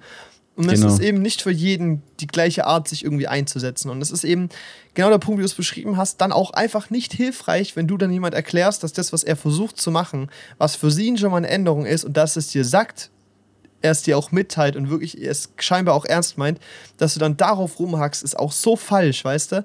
Das ist so, weil klar kann man Zweifel dran haben und ich, ich finde es auch immer, also ich muss immer so schmunzeln, mir immer irgendwie auch bis das verkneifen, wenn mir jeder erklärt, dass er nur Biofleisch und nur glückliches Fleisch und nur gutes Fleisch ist und ich dann jeden davon irgendwie so an der nächsten Ecke mit dem Döner in der Hand sehe, weißt du, ich weiß ganz genau, dieser Döner, der kommt halt vom Spieß, Digga, da war nichts glücklich. da ist nicht nur der Fahrer davon glücklich gewesen, weißt du? Es ist so, das finde ich auch immer so ein bisschen schwierig, aber ich denke halt so, bringt jetzt nichts, dass ich denen das vorhalte, dass es vielleicht gar nicht 100% stimmt, was sie sagen, weil ja eben auch, weil ich auch selber weiß, dass bei mir auch nicht immer alles stimmt, was ich sage, so quasi, weißt du, ich meine, aber ähm, Mann, ich verfahre mich gerade. Äh, aber es geht einfach darum, dass die Leute schon mal versuchen, was zu tun und einen Schritt zu bewegen, so. Und es ist so, ja, und ich bin auch so dein, dein Punkt, so, wenn halt wirklich alle Menschen einfach nur noch halb so viel Fleisch essen würden, wie sie es jetzt tun, würde ich wahrscheinlich auch wieder anfangen. Ja, so. nee, und das Ding ist halt diese, ja, aber das ist auch das Problem von diesen Bewegungen dann teilweise, dass ich glaube, was halt dann, also dass, dass teilweise so diese, diese extremen Meinungen gegenseitig entstehen, ist halt so, dass ja diese, diese Bubbles sich gegenseitig immer wieder triggern, weißt du, so Fleischesser, mhm. Vegetarier, auch so Klimaaktivisten und keine Ahnung, der Standardbürger, weißt du, das ist so dieses Ding, auch in Bezug auf Fridays for Future, weißt du, das ist immer dieses, also ich finde Fridays for Future war eine richtig geile Idee und ist an sich eine coole Bewegung, aber was halt schon auch stimmt einfach ist, dass es das auch eine sehr elitäre Bewegung ist. Dass halt da viele dabei sind, die sich halt einfach auch leisten können, so grün zu leben, weißt du? Das ist halt, das ist nicht günstig. So. Ja, also es, es muss nicht teuer sein, aber es ist, es ist Arbeit ja, und aber das finde ich. Du kannst quasi, und das ist halt, ich finde schon, dass es stimmt, dass zum Beispiel Fridays for Future schon ein Stück weit eine elitäre Bewegung ist. Weil du hast da halt einfach nur mal so 90 Prozent, also ich sag mal so, so 70, so 60, 70 Prozent der Leute da sind halt Abiturienten, also es sind glaube ich noch mehr. Wenn mal so einen äh, Spiegeldring drüber gesehen, über einen, der halt da angefangen hat und dann sich aber anderweitig mit Klima beschäftigt hat. Ähm, und das ist halt nun mal so dieses Ding. Das stimmt schon, dass es ein Stück weit eine elitäre Bewegung ist, die halt irgendwie, glaube ich, auf bestimmte Bevölkerungsgruppen ausstrahlt, dass sie da nicht so richtig willkommen sind. Und das finde ich aber halt falsch. Also ich finde halt irgendwie, also ja, dass ein höherer elitärer Anteil da ist, ist, ist, ist richtig. Aber grundsätzlich muss man da halt auch wieder die Reaktion sehen, wie viele im Schnitt aktuell Abi machen, weißt du? Und wie viel dann dieses Verhältnis immer noch ist. Also dann ist quasi gefühlt 70% der Gesellschaft elitär, weil gefühlt so viele Abi schreiben, weißt du? Das ist auch so, wir schmeißen ja, das auch gerade. Das ist auch nicht unbedingt falsch. Aber mit ja. Zahlen rum ist es eh sowas, eh schwierig. Fundiertes Halbwissen, Mansplaining, let's go. Ähm, aber ich finde grundsätzlich, dass grüner Lifestyle teuer ist, finde ich absolut falsch. Also klar ist es teuer zu sagen, man kauft nur äh, irgendwie gewisse Qualitätsstandards und sowas. Aber grün leben heißt ja nicht nur das, sondern grün leben ist eine grundsätzliche Einstellung. Äh, grün leben, was klingt dann grün? Alter? Nee, nachhaltig leben so. Aber es geht auch einfach nur darum, solche auch die for Future Aktion. Du kannst durch dein ganzes Leben leben, wie du möchtest. Beispiel zum Beispiel Flo, Kumpel, ne? Alter, Dean, sein Einsatz fürs Klima ist übersichtlich. Da sind wir uns alle einig. Weißt du, der haut, der spendet an WWF, das findet er cool, das findet er nice so. Gefällt ihn, macht er gerne, so, weißt du. Aber der isst Fleisch, der fährt Auto, weißt du, so, der macht Urlaub, fliegt da in Urlaub, das ist alles cool, so, weißt du, das ist so. Der, der lebt ein, so von meiner Wahrnehmung, sehr beschwer, nicht sehr beschwertes Leben. Er hat, also, ich sage jetzt nicht, dass er keine Probleme hat, so. E egal, du weißt, was ich meine, ne? Aber der mhm. geht dann trotzdem mit auf eine Fridays for Future Demo, weil ich halt fragst so, yo, wir gehen da hin, eine Gruppe, das ist die große einmal im Jahr, die ist nice. Also ja, doch, finde ich cool, da gehe ich mit. Das ist Aktivismus, das reicht doch schon, das ist doch schon mal ein Schritt und da ist nichts elitär dran. Wenn du deine Freundesgruppe mitgehst und da freitags hingehst, dann hat das nichts damit zu tun, was für einen Schulabschluss du hast, wie viel Geld du verdienst, wie elitär du bist, ob du da mit dem Auto mit der Bahn hinkommst und sowas. Also ich finde irgendwie, das als Negativpunkt einzubringen, ist halt irgendwie, also finde ich halt Schwachsinn so. Ja, aber ich finde schon, dass es ein Stück weit eine elitäre Bewegung ist, weil es ist was anderes, ob du jetzt deinen Kumpel fragst, ob er mit dir zu einer Fridays for Future Demo geht und da kommt halt mit. Und so, ich kenne ja auch Flo, weißt du, ist so, ja. das ist schon was anderes, als wenn du jetzt, keine Ahnung, ähm, versuchst, jemanden zu animieren von einer Schule aus einer bildungsfernen Schicht einfach mal dahin zu kommen. Einfach mal so. Oder jemanden für dieses Thema zu sensibilisieren. Das hängt aber auch ganz viel mit der Bildung zusammen. Also es stimmt natürlich schon, dass es nicht ausreichend als Argument zu sagen, da sind nur Abiturienten bei Fridays for Future, weil ein gewisser Bildungsgrad ist halt auch irgendwie nötig, um das, dieses, dieses Ausmaß des Problems zu verstehen. Aber es ist irgendwie trotzdem so, dass halt die Außendarstellung manchmal einfach nicht passt und halt diese Probleme, die dargestellt werden, also dass halt Probleme von Menschen, die zum Beispiel ähm, auf dem Land leben oder so, halt einfach auch nicht gehört werden teilweise und sich dafür halt dann auch nicht wirklich eingesetzt wird. Es ist leicht, in der Stadt zu leben und zu sagen, ich bin jetzt, also ich lebe jetzt einen ähm, nachhaltigen Lifestyle. Auch, also ich meine, wenn man nachhaltig leben möchte und es günstig machen möchte, dann ist es immer schwerer, als wenn man viel Kohle hat. Ja, safe. Das ist so. Und wenn du auf dem Land lebst, ist es halt theoretisch nochmal zweimal schwerer, weißt du? Das ist so dieses Ding, wo sich, glaube ich, viele vor den Kopf gestoßen fühlen. Das ist ja auch dieser Punkt, den ich halt meinte dass quasi so sich diese Bubbles halt gegenseitig triggern, wenn Fridays for Future dazu aufruft, Leute fahrt mit der Bahn, benutzt öffentliche Verkehrsmittel, so weißt du, um zu eurer Arbeitsstelle zu kommen oder sowas. Und dann fühlt sich irgendein Bauer halt oder halt irgendjemand irgendwo auf dem Land getriggert, weil er halt sagt, nee, Mann, Digga, ich muss mit meinem Auto eine Stunde oder zwei pendeln und der Fridays for Future Aktivist dann sagt, ja, aber finde ich scheiße. Ja, aber das ist doch dämlich, das macht Auto doch keiner, fährst. der bei Verstand ist. Also wirklich. Ja, aber es ist halt trotzdem, aber es ist halt trotzdem ein Punkt, wo sich, glaube ich, viele Leute getriggert fühlen. Wenn du aufs Land gehst und den Leuten und, die, und den Leuten irgendwie so eine Rede von irgendjemandem zeigst, da weißt du, die schütteln den Kopf, sagen, nö, mach ich nicht. Und klar, es ist dumm. Also klar, es ist, natürlich ist es dumm, aber es ist so, es ist manchmal halt einfach die Außenwirkung, die nicht funktioniert. Aber das ist ja das Ding von beiden Bubbles, wie die auf sich gegenseitig dann wirken. Weil wenn dann, weil wenn dann der Typ auf dem Land uninformiert wie er ist, halt dann sagt, nee, man, fand ich scheiße, was das du da vorschlägst, weil es für mich nicht funktioniert. Menschen auf dem Land haben keine Ahnung. ja, nee, ja, also ja. muss ja nicht heißen so. Ich lebe ja selber halb auf dem Land, aber es ist so diese, Ja, ist so. Ich habe ja überhaupt keine öffentliche Anbindung an irgendwas. Mhm. Am Plochingen, toll. Nee, aber die, aber wenn du dann, wenn du die Leute quasi fragst und die dann sagen, nee, davon halte ich nichts und du zeigst das dann wiederum, weißt du, einem Aktivisten, der sagt dann, ja, man, scheiß mal auf die Leute auf dem Land, weißt du, so nach dem Motto. So, das ist dieser Punkt, den ich ausführen will. Dieser Bub die Bubbles triggern sich gegenseitig und erzeugen eigentlich nur mehr Reibungspunkte, die vielleicht gar keine sein müssten, weißt du? Wenn man ein normales Gespräch suchen würde. Ich glaube, dass da aber auch wieder der generelle Punkt ist, dass da eben halt die lautesten, die ihre Meinung am wichtigsten halten und radikalsten sind, eben das rausposaunen und dann solche Aussagen treffen, das aber nicht auf die Allgemeinheit trifft, weil ich glaube, wenn du so generell, wenn du Fridays for Future anguckst, sagen die ganz klar definiert, wir sind dafür, dass mehr in öffentlich, dass der öffentliche Nahverkehr ausgebaut wird, damit der eben das Auto ersetzen kann in solchen Gebieten, wo es Sinn macht. Aber die denen ist ja auch ganz klar bewusst, dass auf dem Land ein Auto keinen Sinn, also aufs Auto verzichten keinen Sinn macht.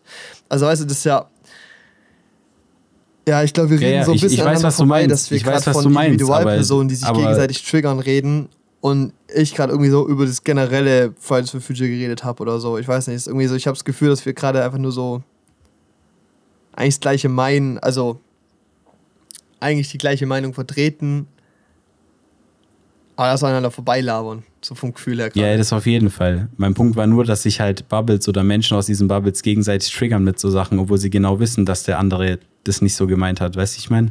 Ja, okay. Wenn die dann sagen, weißt du, fahrt bitte mehr öffentliche Verkehrsmittel, dann interpretiert der andere es ist extrem und sagt, wer nicht, auf, also wer nicht öffentliche Verkehrsmittel benutzt, ist ein Arsch, weißt du? Ja, ja, ja. Und der denkt sich dann wiederum, fuck Greta, ich fahre meinen Diesel. Let's go. Ja, Und dann denkt sich der Aktivist wiederum, was eine Arschgeige. ja. Und das ist halt so ein bisschen dieses Problem, als man an, dass da aneinander vorbeigeredet wird und irgendwie nicht an einem Strang gezogen wird. Ja. So. Gut, und dann gibt es Weil halt am Endeffekt hängt es ja dann immer noch an der Politik, was an der Situation zu ändern. Und das ist, glaube ich, auch bei den genau. Gruppen bewusst, dass es nicht so weitergehen kann. Und ich glaube, das ist auch dieser Grundsatzgedanke von, nur ein Grundthema, über den wir eigentlich mal reden müssten, da habe ich jetzt aber echt keine Lust drauf. ähm, hier äh, die Illustration vom eigenen äh, CO2-Fußabdruck. Oder die Relevanz des eigenen CO2-Fußabdrucks. Weißt du, also die, diese, die gute Marketingstrategie, das auf den Einzelnen abzumünzen. Ja, ja, klar. Probleme Also, so. ja, ja, ja. Können wir gerne mal drüber reden. Ja. Ist schon ziemlich interessant. Also, wie auch Firmen und so dann Das Marketing gut das schaffen, einsetzen. Leute dazu, davon zu überzeugen, dass sie das Problem sind und nicht. Ja, und nicht die Firmen, lol. Ja. Ja. Ey, lass mal, komm, hier Themawechsel. Ich finde es irgendwie gerade ein bisschen Downer. Ich bin, bin abgefuckt einfach. es ist Donnerstagabend, ist richtig traurig. 23.54 Uhr. Ich habe die Folge eigentlich nur Depri dir zugenickt und mich einmal für fünf Minuten richtig aufgeregt. Peak. Nice. Oh Mann, ey. Ja, gut. Aber so ist es halt. So ist nicht jede Folge kann happy, happy, gute Laune sein, ich weiß nicht. Ähm, ja. Ey, wir waren vorhin bei Elvis. Wie fandest du den Film Elvis. eigentlich? Elvis, ich fand den Film richtig geil. Hat Bock gemacht. Ja, erzähl mal. Schöner Film. Ähm, kurz zur Handlung ist eigentlich relativ übersichtlich, weil der Name eigentlich schon alles sagt. Es handelt halt von Elvis. Aber es ist sehr interessant, weil die komplette Story wird aus der Sicht des ähm, Abusive Managers erzählt von ihm. Also von Elvis Manager, der halt ähm, ja, ein bisschen Arschloch war Tom den ich gerade gut behandelt wird. Und es geht ein bisschen aus seiner Sicht, also es, das, die Geschichte wird aus seiner Sicht erzählt. Deshalb ist so, ist es irgendwie ganz anderer Musikfilm als so ein Bohemian Rhapsody oder so. Mhm. Also gerade sowas darf man nicht erwarten, wenn man in den Film reingeht, aber es ist wirklich äh, sehr schön erzählt, inszeniert. Er macht richtig Bock. Ja. Ist geil. Ich glaube, es ist ganz spannend, weil es gab echt Freunde so, Grüße genauso an Marc, ähm, die gesagt haben: so, Paul, schau dir den Film nicht an, der ist einfach kacke, der kotzt richtig an. Das waren zweieinhalb Stunden Zeitverschwendung, weil der Film geht ja echt or- ordentlich lang. Der hat ja gut Überlänge. Ähm, aber ich muss sagen, es war so ein immersives Filmerlebnis, wie ich es lange nicht mehr hatte. Und ich glaube, das liegt daran, wie die Geschichte erzählt wird. Aber wie du gesagt hast, es ist eben kein kein Bohemian Rhapsody und aber auch kein so ein Film wie Yesterday, wo eben die Musik spielt, aber eigentlich die Beatles keine Rolle gespielt haben, sondern es geht eben um Elvis Presley, aber halt mal eben aus einer anderen Perspektive und es geht eben nicht nur rein um die Musik von Elvis Presley, sondern um die Person oder eben halt dieses komplette Leben drumherum. Und das ist so eine andere Perspektive, die man bekommt, wo ich auch verstehen kann, dass es Leute halt kacke finden. Weil es ist eben, du hast sowas wie Bohemian Rhapsody, da geht es darum, okay, am Anfang äh, kommt Freddie Mercury in die Band dazu und dann geht es eigentlich nur darum, wie machen sie Musik, wie entsteht der Konflikt in der Band, wie finden sie wieder zusammen und wie machen sie Musik weiter. Also so jeder Konflikt wird gefühlt damit gelöst, dass sie im Studio hocken und einen schönen neuen Song aufnehmen.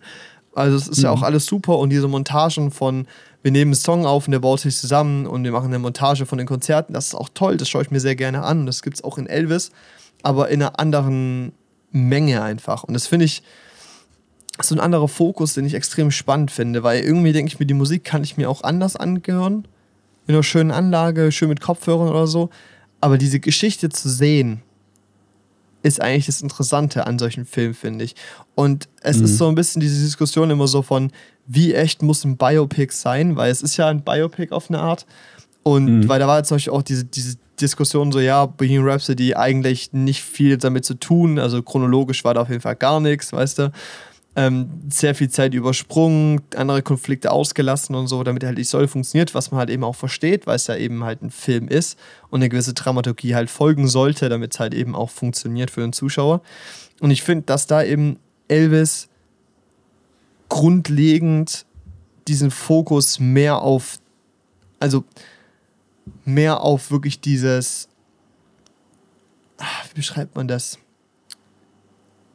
Ja, der Fokus liegt mehr auf der Person. Ja, richtig. Und halt eben nicht nur auf der Musik. Und dann ist eben diese Dramaturgie, wird gefühlt nichts ausgelassen, was scheiße ist. Also es wird wirklich mhm. überall gefühlt draufgehalten. So wird es klingen natürlich nach aufgenommen, aber das ist was ganz Tolles irgendwie. Also mir hat es richtig gefallen. Ja, es war äh, erfrischend, sag ich mal. Und das ist ja auch irgendwie, also klar, Elvis war ein krasser Musiker, sowas bis heute noch einfach der King. Ja auch was Verkaufszahlen und so angeht. Aber es ist. Und sie hätten ja theoretisch einen Biopic drehen können, indem sie ihm einfach nur als den. Ähm, als den das musikalische Genie darstellen. Aller Zeiten. Zack, ja. Dass er halt ein Stück weit auch ist, klar. Ja. Kann man nicht verleugnen, aber es ist irgendwie erfrischend und auch ziemlich interessant gewesen, eigentlich so diese dramatische Lebensgeschichte auch dann so aktiv zu hören und da halt auch diesen Fokus drauf zu haben. Ja. Also klar, ich meine, man hat in den Filmen schon Momente gehabt, in denen er sein Genie sozusagen gezeigt hat, also in dem man sein Genie gezeigt hat.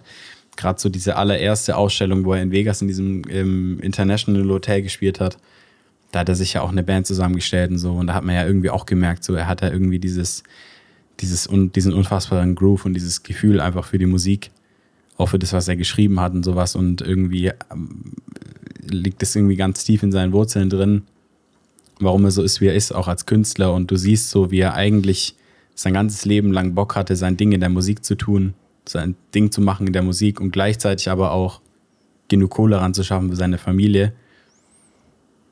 Und halt auch irgendwie diese Angst, die er hatte, alles zu verlieren, sozusagen wieder ausgenutzt wurde von seinem Manager. Und das war halt irgendwie ziemlich interessant und ich fand es irgendwie cool, dass sie dann noch diesen, dass sie dass der Fokus hauptsächlich darauf war. Weißt du, dieser Unterschied zu Bohemian Rhapsody. Ich fand Bohemian Rhapsody auch cool, der hat voll Bock Safe. gemacht.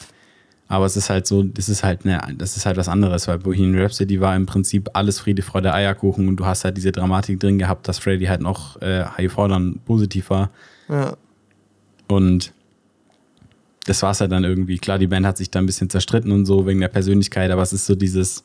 Die dramatische Fallhöhe war übersichtlich so. Genau, genau. Es war übersichtlich, obwohl es hätte dramatischer sein können. Und bei Elvis, da haben sie da halt voll draufgehalten und haben es einfach einem richtig vor den Latz geknallt. Ja. Und das ist eben auch so ein grundsätzliches Ding in dem Film, das eben halt auch interessant ist, wie der Film über die Zeit verläuft. Also es ist ja so eine Zeit von 25, 30 Jahren oder sowas. Mm. Und gefühlt diese ersten, also es geht ja, also erstmal diese Perspektive, dass man eben nicht nur Elvis hat, sondern diese Perspektive von dem Manager und wie mhm. er eben Elvis entdeckt und dann eben Elvis groß macht und Elvis groß ist und die Figur erkennt und versteht, aber halt eigentlich diese Perspektive hat von, das ist ein Produkt, das ich nutzen kann. die sich gegenseitig ja. nutzen können. Das ist auch so, das ist auch ein Zitat in dem Film, ähm, dass sie so beide voneinander abhängig sind und so. Und das ist so, ähm, also so eine große, wichtige Rolle in dem Film, die, die, die, diese Dynamik. Und es ist so extrem spannend, diese Perspektive, weil es halt oft woanders nicht gezeigt wird und immer nur auf die Leute, die eh schon im Rampenlicht sind, gezeigt werden und in dem Fall halt dieser Fokus woanders liegt. Und da finde ich es halt eben auch spannend, dass eben halt zeitlich auch die Sachen anders wahrgenommen werden, weil gefühlt hast du diese erste halbe Stunde diese Anfangsphase und dann wird innerhalb von 20, 30 Minuten werden 15 Jahre überspringen in einer Montage, in kurzen Zusammenschnitt mit kleinen Dialogen, Auftritten, größer, besser, mehr und so kleine Thematiken angekratzt. Äh, aber so ein riesiger Zeitraum wird übersprungen, weil er sich gefühlt wahrscheinlich auch in dem Leben von Elvis Presley so schnell angefühlt haben. Und dann geht es eben auf dieses, diese, diesen, diesen Climax zu, wo halt eben dieser Konflikt entsteht, wo es eben halt auch darum geht, dass Elvis ja gefangen ist und so eingeschlossen in sich selber und eben in diesem Rad gefangen ist und sowas. Und diese Zeit wird so lang erzählt, spielt so einen langen Teil in diesem Film, dass es so, dass du eine andere emotionale Verbindung hast, weil du eben merkst, wie die Zeit sich anders anfühlt, weil es eben länger ist. Das ist ähm, vielleicht abstrakt, wenn man das so erklärt, aber wenn man es anschaut, versteht man das, glaube ich. Ähm, ich glaube, du weißt, was ich meine, oder? Ja, ja. Okay, gut. Ich weiß nicht ganz. Kannst nee, du es besser mein, erklären? wollte ich nur ausreden lassen. Nee, ich meine, das ist ja auch das, also, was ich noch sagen wollte, einfach, ähm, der Film ist schon relativ lang. Und, aber ich finde, so die erste Hälfte fühlt sich extrem schnell an. Und ich glaube, das soll sie auch, weil sie sich halt, wie du gesagt hast, für Elvis wahrscheinlich auch schnell angefühlt hat. Mhm. So dieses Künstlerleben zu leben in Amerika und sowas. Und ähm, dann halt auch wieder dieses Ende, was sich dann halt so extrem zieht irgendwie und auch schmerzhaft ist und das irgendwie auch schmerzhaft dazu zu gucken, aber man ist irgendwie trotzdem total gebannt, wie es jetzt irgendwie weitergeht, auch wenn man es ein Stück weit schon weiß, worauf es dazu steuert, weil so die Biografie von Elvis halt den meisten bekannt, ja, oder vielen Leuten, glaube ich, bekannt ist. Ja, ja. So ungefähr zumindest. Und ähm, ja, was ich noch ähm, generell halt dann sagen wollte zum Inhalt auch, was ich halt irgendwie krass fand, so dass Elvis ja in diesem goldenen Käfig gefangen war, den sein Manager da gebaut hat in Amerika für ihn, sozusagen. Und er da trotzdem es geschafft hat, immer wieder auszubrechen und irgendwie gefühlt diese Momente, in der er selber war und nicht auf seinen Manager gehört hat, eigentlich dann diese Events waren, die ihn nochmal auf die nächste Stufe gepusht haben, sozusagen, mhm. als Künstler. Was ich halt irgendwie auch mega interessant fand, so weil wir haben am Anfang versucht, den, weil äh, Elvis, die haben ja, also es waren ja diese Überschriften in der Zeitung, ähm, haben wir da ja auch gesehen, immer so Elvis the Pelvis und so, wie die den dann schlecht gemacht haben, weil Elvis so dieser Sittenstrolch war, so. Ja, und das ist so, genau, es ist so obszön ist, wie er sich auf der Bühne bewegt und es geht doch nicht, weißt du, aber es ist trotzdem, er hat trotzdem so einen Hype erzeugt und die Leute waren trotzdem so gebannt von seinen Auftritten und dann wollten die den quasi in den Frack stecken und quasi wieder zum ruhigen anziehen, Elvis ja. machen, sozusagen. Weißt du, so wie jeden anderen Country-Sänger zu der Zeit. Und dann gibt es ja diesen Moment, wo er auf diese Bühne tritt und eigentlich ein ruhiges Stück spielen soll, weißt du? Im Frack und so mit dieser Band, die da unter einfach nur steht und singt, weißt du? Und er sagt denen so: Nee, Mann, wir spielen den und den Song, den und der Tonlage. Jetzt geht's mhm. los, Alter. Und die Band so: Ja, Mann, geil, Alter. Das ist der Elvis, den wir wollen, so, weißt du? Das ist ein richtiger Macher. Und er schmettert diesen Song und ist einfach so geil, wie er da steht und irgendwie so eine Energie rüberbringt und die aufs Publikum überträgt. Wo ich mir so denke, krank wirklich. Der, der haut da so eine, so eine bluesige Nummer raus irgendwie so blues-rockige Nummer haut er raus und die Leute sind einfach verrückt, so die fangen an, die Polizei zu verprügeln, so weißt du, und diese Rassentrennung, die da ja auch passiert ist, da stand ja, ja dann für White People only, für Black People only, die, wie die dann diese Zäune einfach kaputt gemacht haben, weißt du, und dann einfach alle abgegangen sind. Das ist schön gewesen, fand ich. Gerade das waren so diese Momente am Anfang vom Film, die mich irgendwie richtig geflasht haben und ja. mitgenommen haben, weil und die perfekt eingefangen haben, was für eine Energie Elvis auf der Bühne ausgestrahlt haben ja. muss. Und vor allem das eben ich finde auch so krass, was für eine Zeit Elvis halt performt hat und was da so für gesellschaftliche Clashe waren und so, was da für andere große Persönlichkeiten gelebt haben und was wie die auch so cross-referenziert wurden und so. Das war richtig spannend und irgendwie cool anzuhören, anzuschauen. Ähm, und das sind eben genauso diese Punkte, was eben halt auch so dramatisch und traurig ist an diesem Film. Das ist auch so, natürlich, wir spoilern gerade ein bisschen leicht, da muss man auf jeden Fall aufpassen, jemand, der es noch angucken möchte. Ähm, aber wie immer, wissen die Leute ja. Ähm, dass eben diese Momente, wo er so gesehen zu etwas Größeren ist, als er eigentlich bis dahin war und eben sich noch mehr etabliert als dieser, dieser Weltstar, diese Ikone, dieses Symbol, ähm, die ihn noch größer machen und er so gesehen aus diesem Käfig ausbricht und so gesehen diesen Käfig ein bisschen größer macht, er es halt trotzdem nicht schafft, da rauszukommen. Und dann ist es eben diese Dramatik, diese Tragik, wie er damit umgeht, so gesehen immer wieder versuchen, da rauszukommen und sich weiterzuentwickeln und dann am Ende irgendwie trotzdem wieder da drin landet. Das ist so traurig auch anzuschauen. Das ist so herzzerreißend und eben aber auch so spannend, weil du eben so mitfieberst und hoffst, dass es eben klappt und rausfinden möchtest, was der nächste Schritt ist und wohin es geht. Und es ist, ah, ich finde es super. Ja. Hat so Spaß Also gemacht es ist- anzugucken. Ja, das haben sie wirklich irgendwie super hingekriegt. Ja, und das auch generell so dieses, dieses Ding. Ich wurde bei dem Film, trotz dass der Fokus nicht auf der Musik war, nicht enttäuscht, weißt du, von den Auftritten, die man so Nee. gesehen hat, weil die waren auch geil inszeniert einfach. Und das ist so. Ich glaube, das unterscheidet dann im Endeffekt so. Also, ich meine, klar, es hat immer mit Glück zu tun, ob du jetzt ein berühmter Musiker wirst oder nicht. Also, das ist immer eine ganz große Portion Glück, ist da Ja. immer dabei. Aber ich finde schon, dass es Persönlichkeiten gibt, ähm, die auf die eine oder andere Art so berühmt geworden wären. Und ich glaube schon, dass Elvis so eine Persönlichkeit war, einfach, Ja. die so eine unfassbare. Präsenz hatte, weißt du? Es gibt halt, es gibt nicht viele Künstler, die das schaffen, aber das war halt so einer von denen, die halt so eine unfassbare Präsenz hatten. So klar war der zur richtigen Zeit am richtigen Ort mit einer relativ neuen Musikrichtung, die er auch irgendwie definiert hat, was schon krass ist. Aber das musst du ja auch irgendwie delivern können auf der Bühne. Und das hat er halt geschafft. So, das ist so, das kannst du mit so einem Bowie vergleichen oder so, weißt du, die Ja. halt einfach eine ganz an, was grundlegend neu, Neues gemacht haben und das aber auch so geil rüberbringen konnten. So, und das ist so, glaube ich, das, was Elvis halt ein großes Stück weit ausgemacht hat und was der Film irgendwie richtig geil rüberbringen konnte. Ja. Da gebe ich dir recht. Ey, nochmal so zum, zum Filmmacherischen hier so technisch bin ich immer noch conflicted, weil dieser Film zeitweise so schön aussieht, so traumhaft mit Spiegelungen, mit verschiedenen Lichteffekten arbeitet, so schön ist. Also Kameraführung ist meistens relativ klassisch, schön inszeniert, aber es ist klassische Bildführung und sowas. Es ist nicht zu crazy-mäßiges und so. Ähm, ich finde es cool, dass sie an manchen Stellen also so, wo sie Shots hätten einfach mit der Drohne machen können, einfach mit dem Helikopter gemacht haben und man das halt so sieht, dass es so ein bisschen mehr shaky ist, so oldschool-mäßig. Es hat coole Mhm. Effekte, aber es ist an sich klassisch. Ähm, aber es war visuell, also optisch, die Bilder einfach nicht immer schön. Die sahen teilweise Nee. auch hart digital und scheiße aus, wirklich. Ja. Ja, das ist, ich finde, das hängt immer ganz krass vom Moment ab, ob das passt oder nicht. So, also ich fand am, ich fand es sah übelst nice aus, als man diese Shots aus Las Vegas gesehen hat, wie er in diesem Auto sitzt und du siehst so, wie diese Lichter von Las Vegas reflektieren in der Scheibe und so. Das ist schon geil. Also das sah richtig cool aus. Das hast du auch erst gesagt, so, boah, geil, weißt du? Aber dann gab es diesen Shot, wo die da quasi bei seinem Jet standen und er hat quasi gerade seine Tochter wieder abgegeben vom Besuch ne, Ja. und hat mit seiner Ex-Frau geredet und sowas.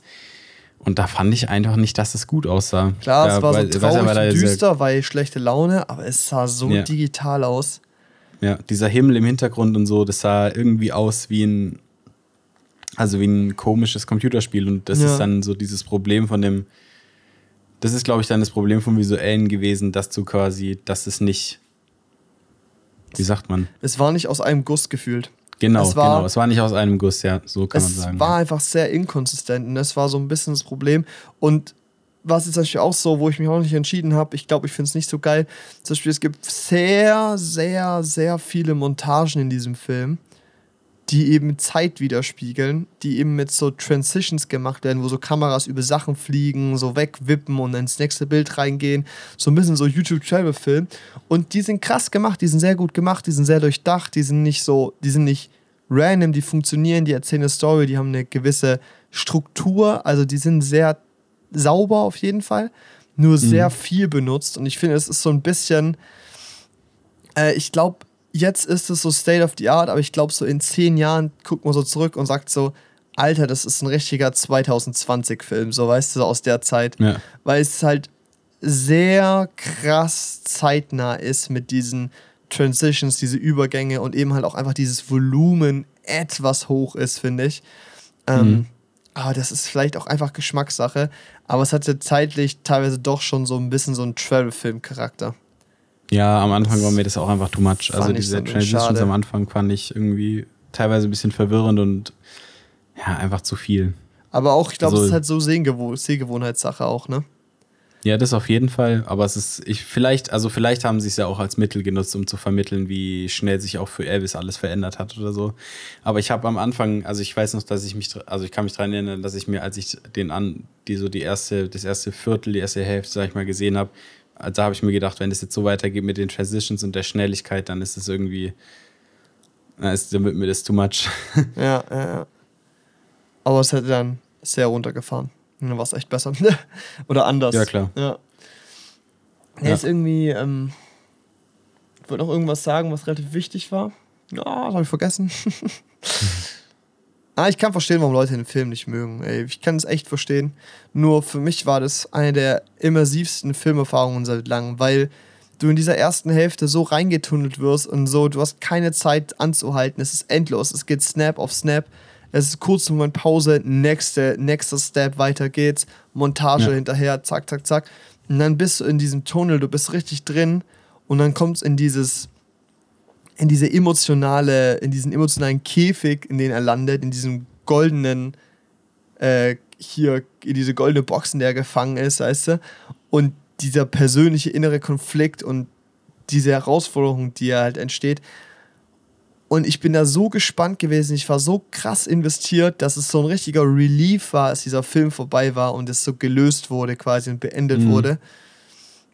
Ich war lang nicht mehr so krass konzentriert und, und involviert in einem Film wie da. Also es war wirklich, das war super. Ich habe mich danach so echt gefühlt, so leicht gefühlt, wie ich wäre so leicht angetrunken oder so, Alter. es war richtig, wirklich rumgelatscht. So, ich war wirklich so richtig baff einfach. Ja, das stimmt. Nee, aber also so alles in allem, ich fand den Film wirklich ja, immersiv, wie du sagst. Ja. Ich glaube nicht, dass das ein Klassiker wird oder sowas, weißt du? Nee. Also, und ich verstehe auch, wenn man mit der Einstellung reingegangen ist, ich will jetzt einen Musikfilm sehen und dann vielleicht enttäuscht wurde, kann ich auch nachvollziehen. Also, ja. ich verstehe das.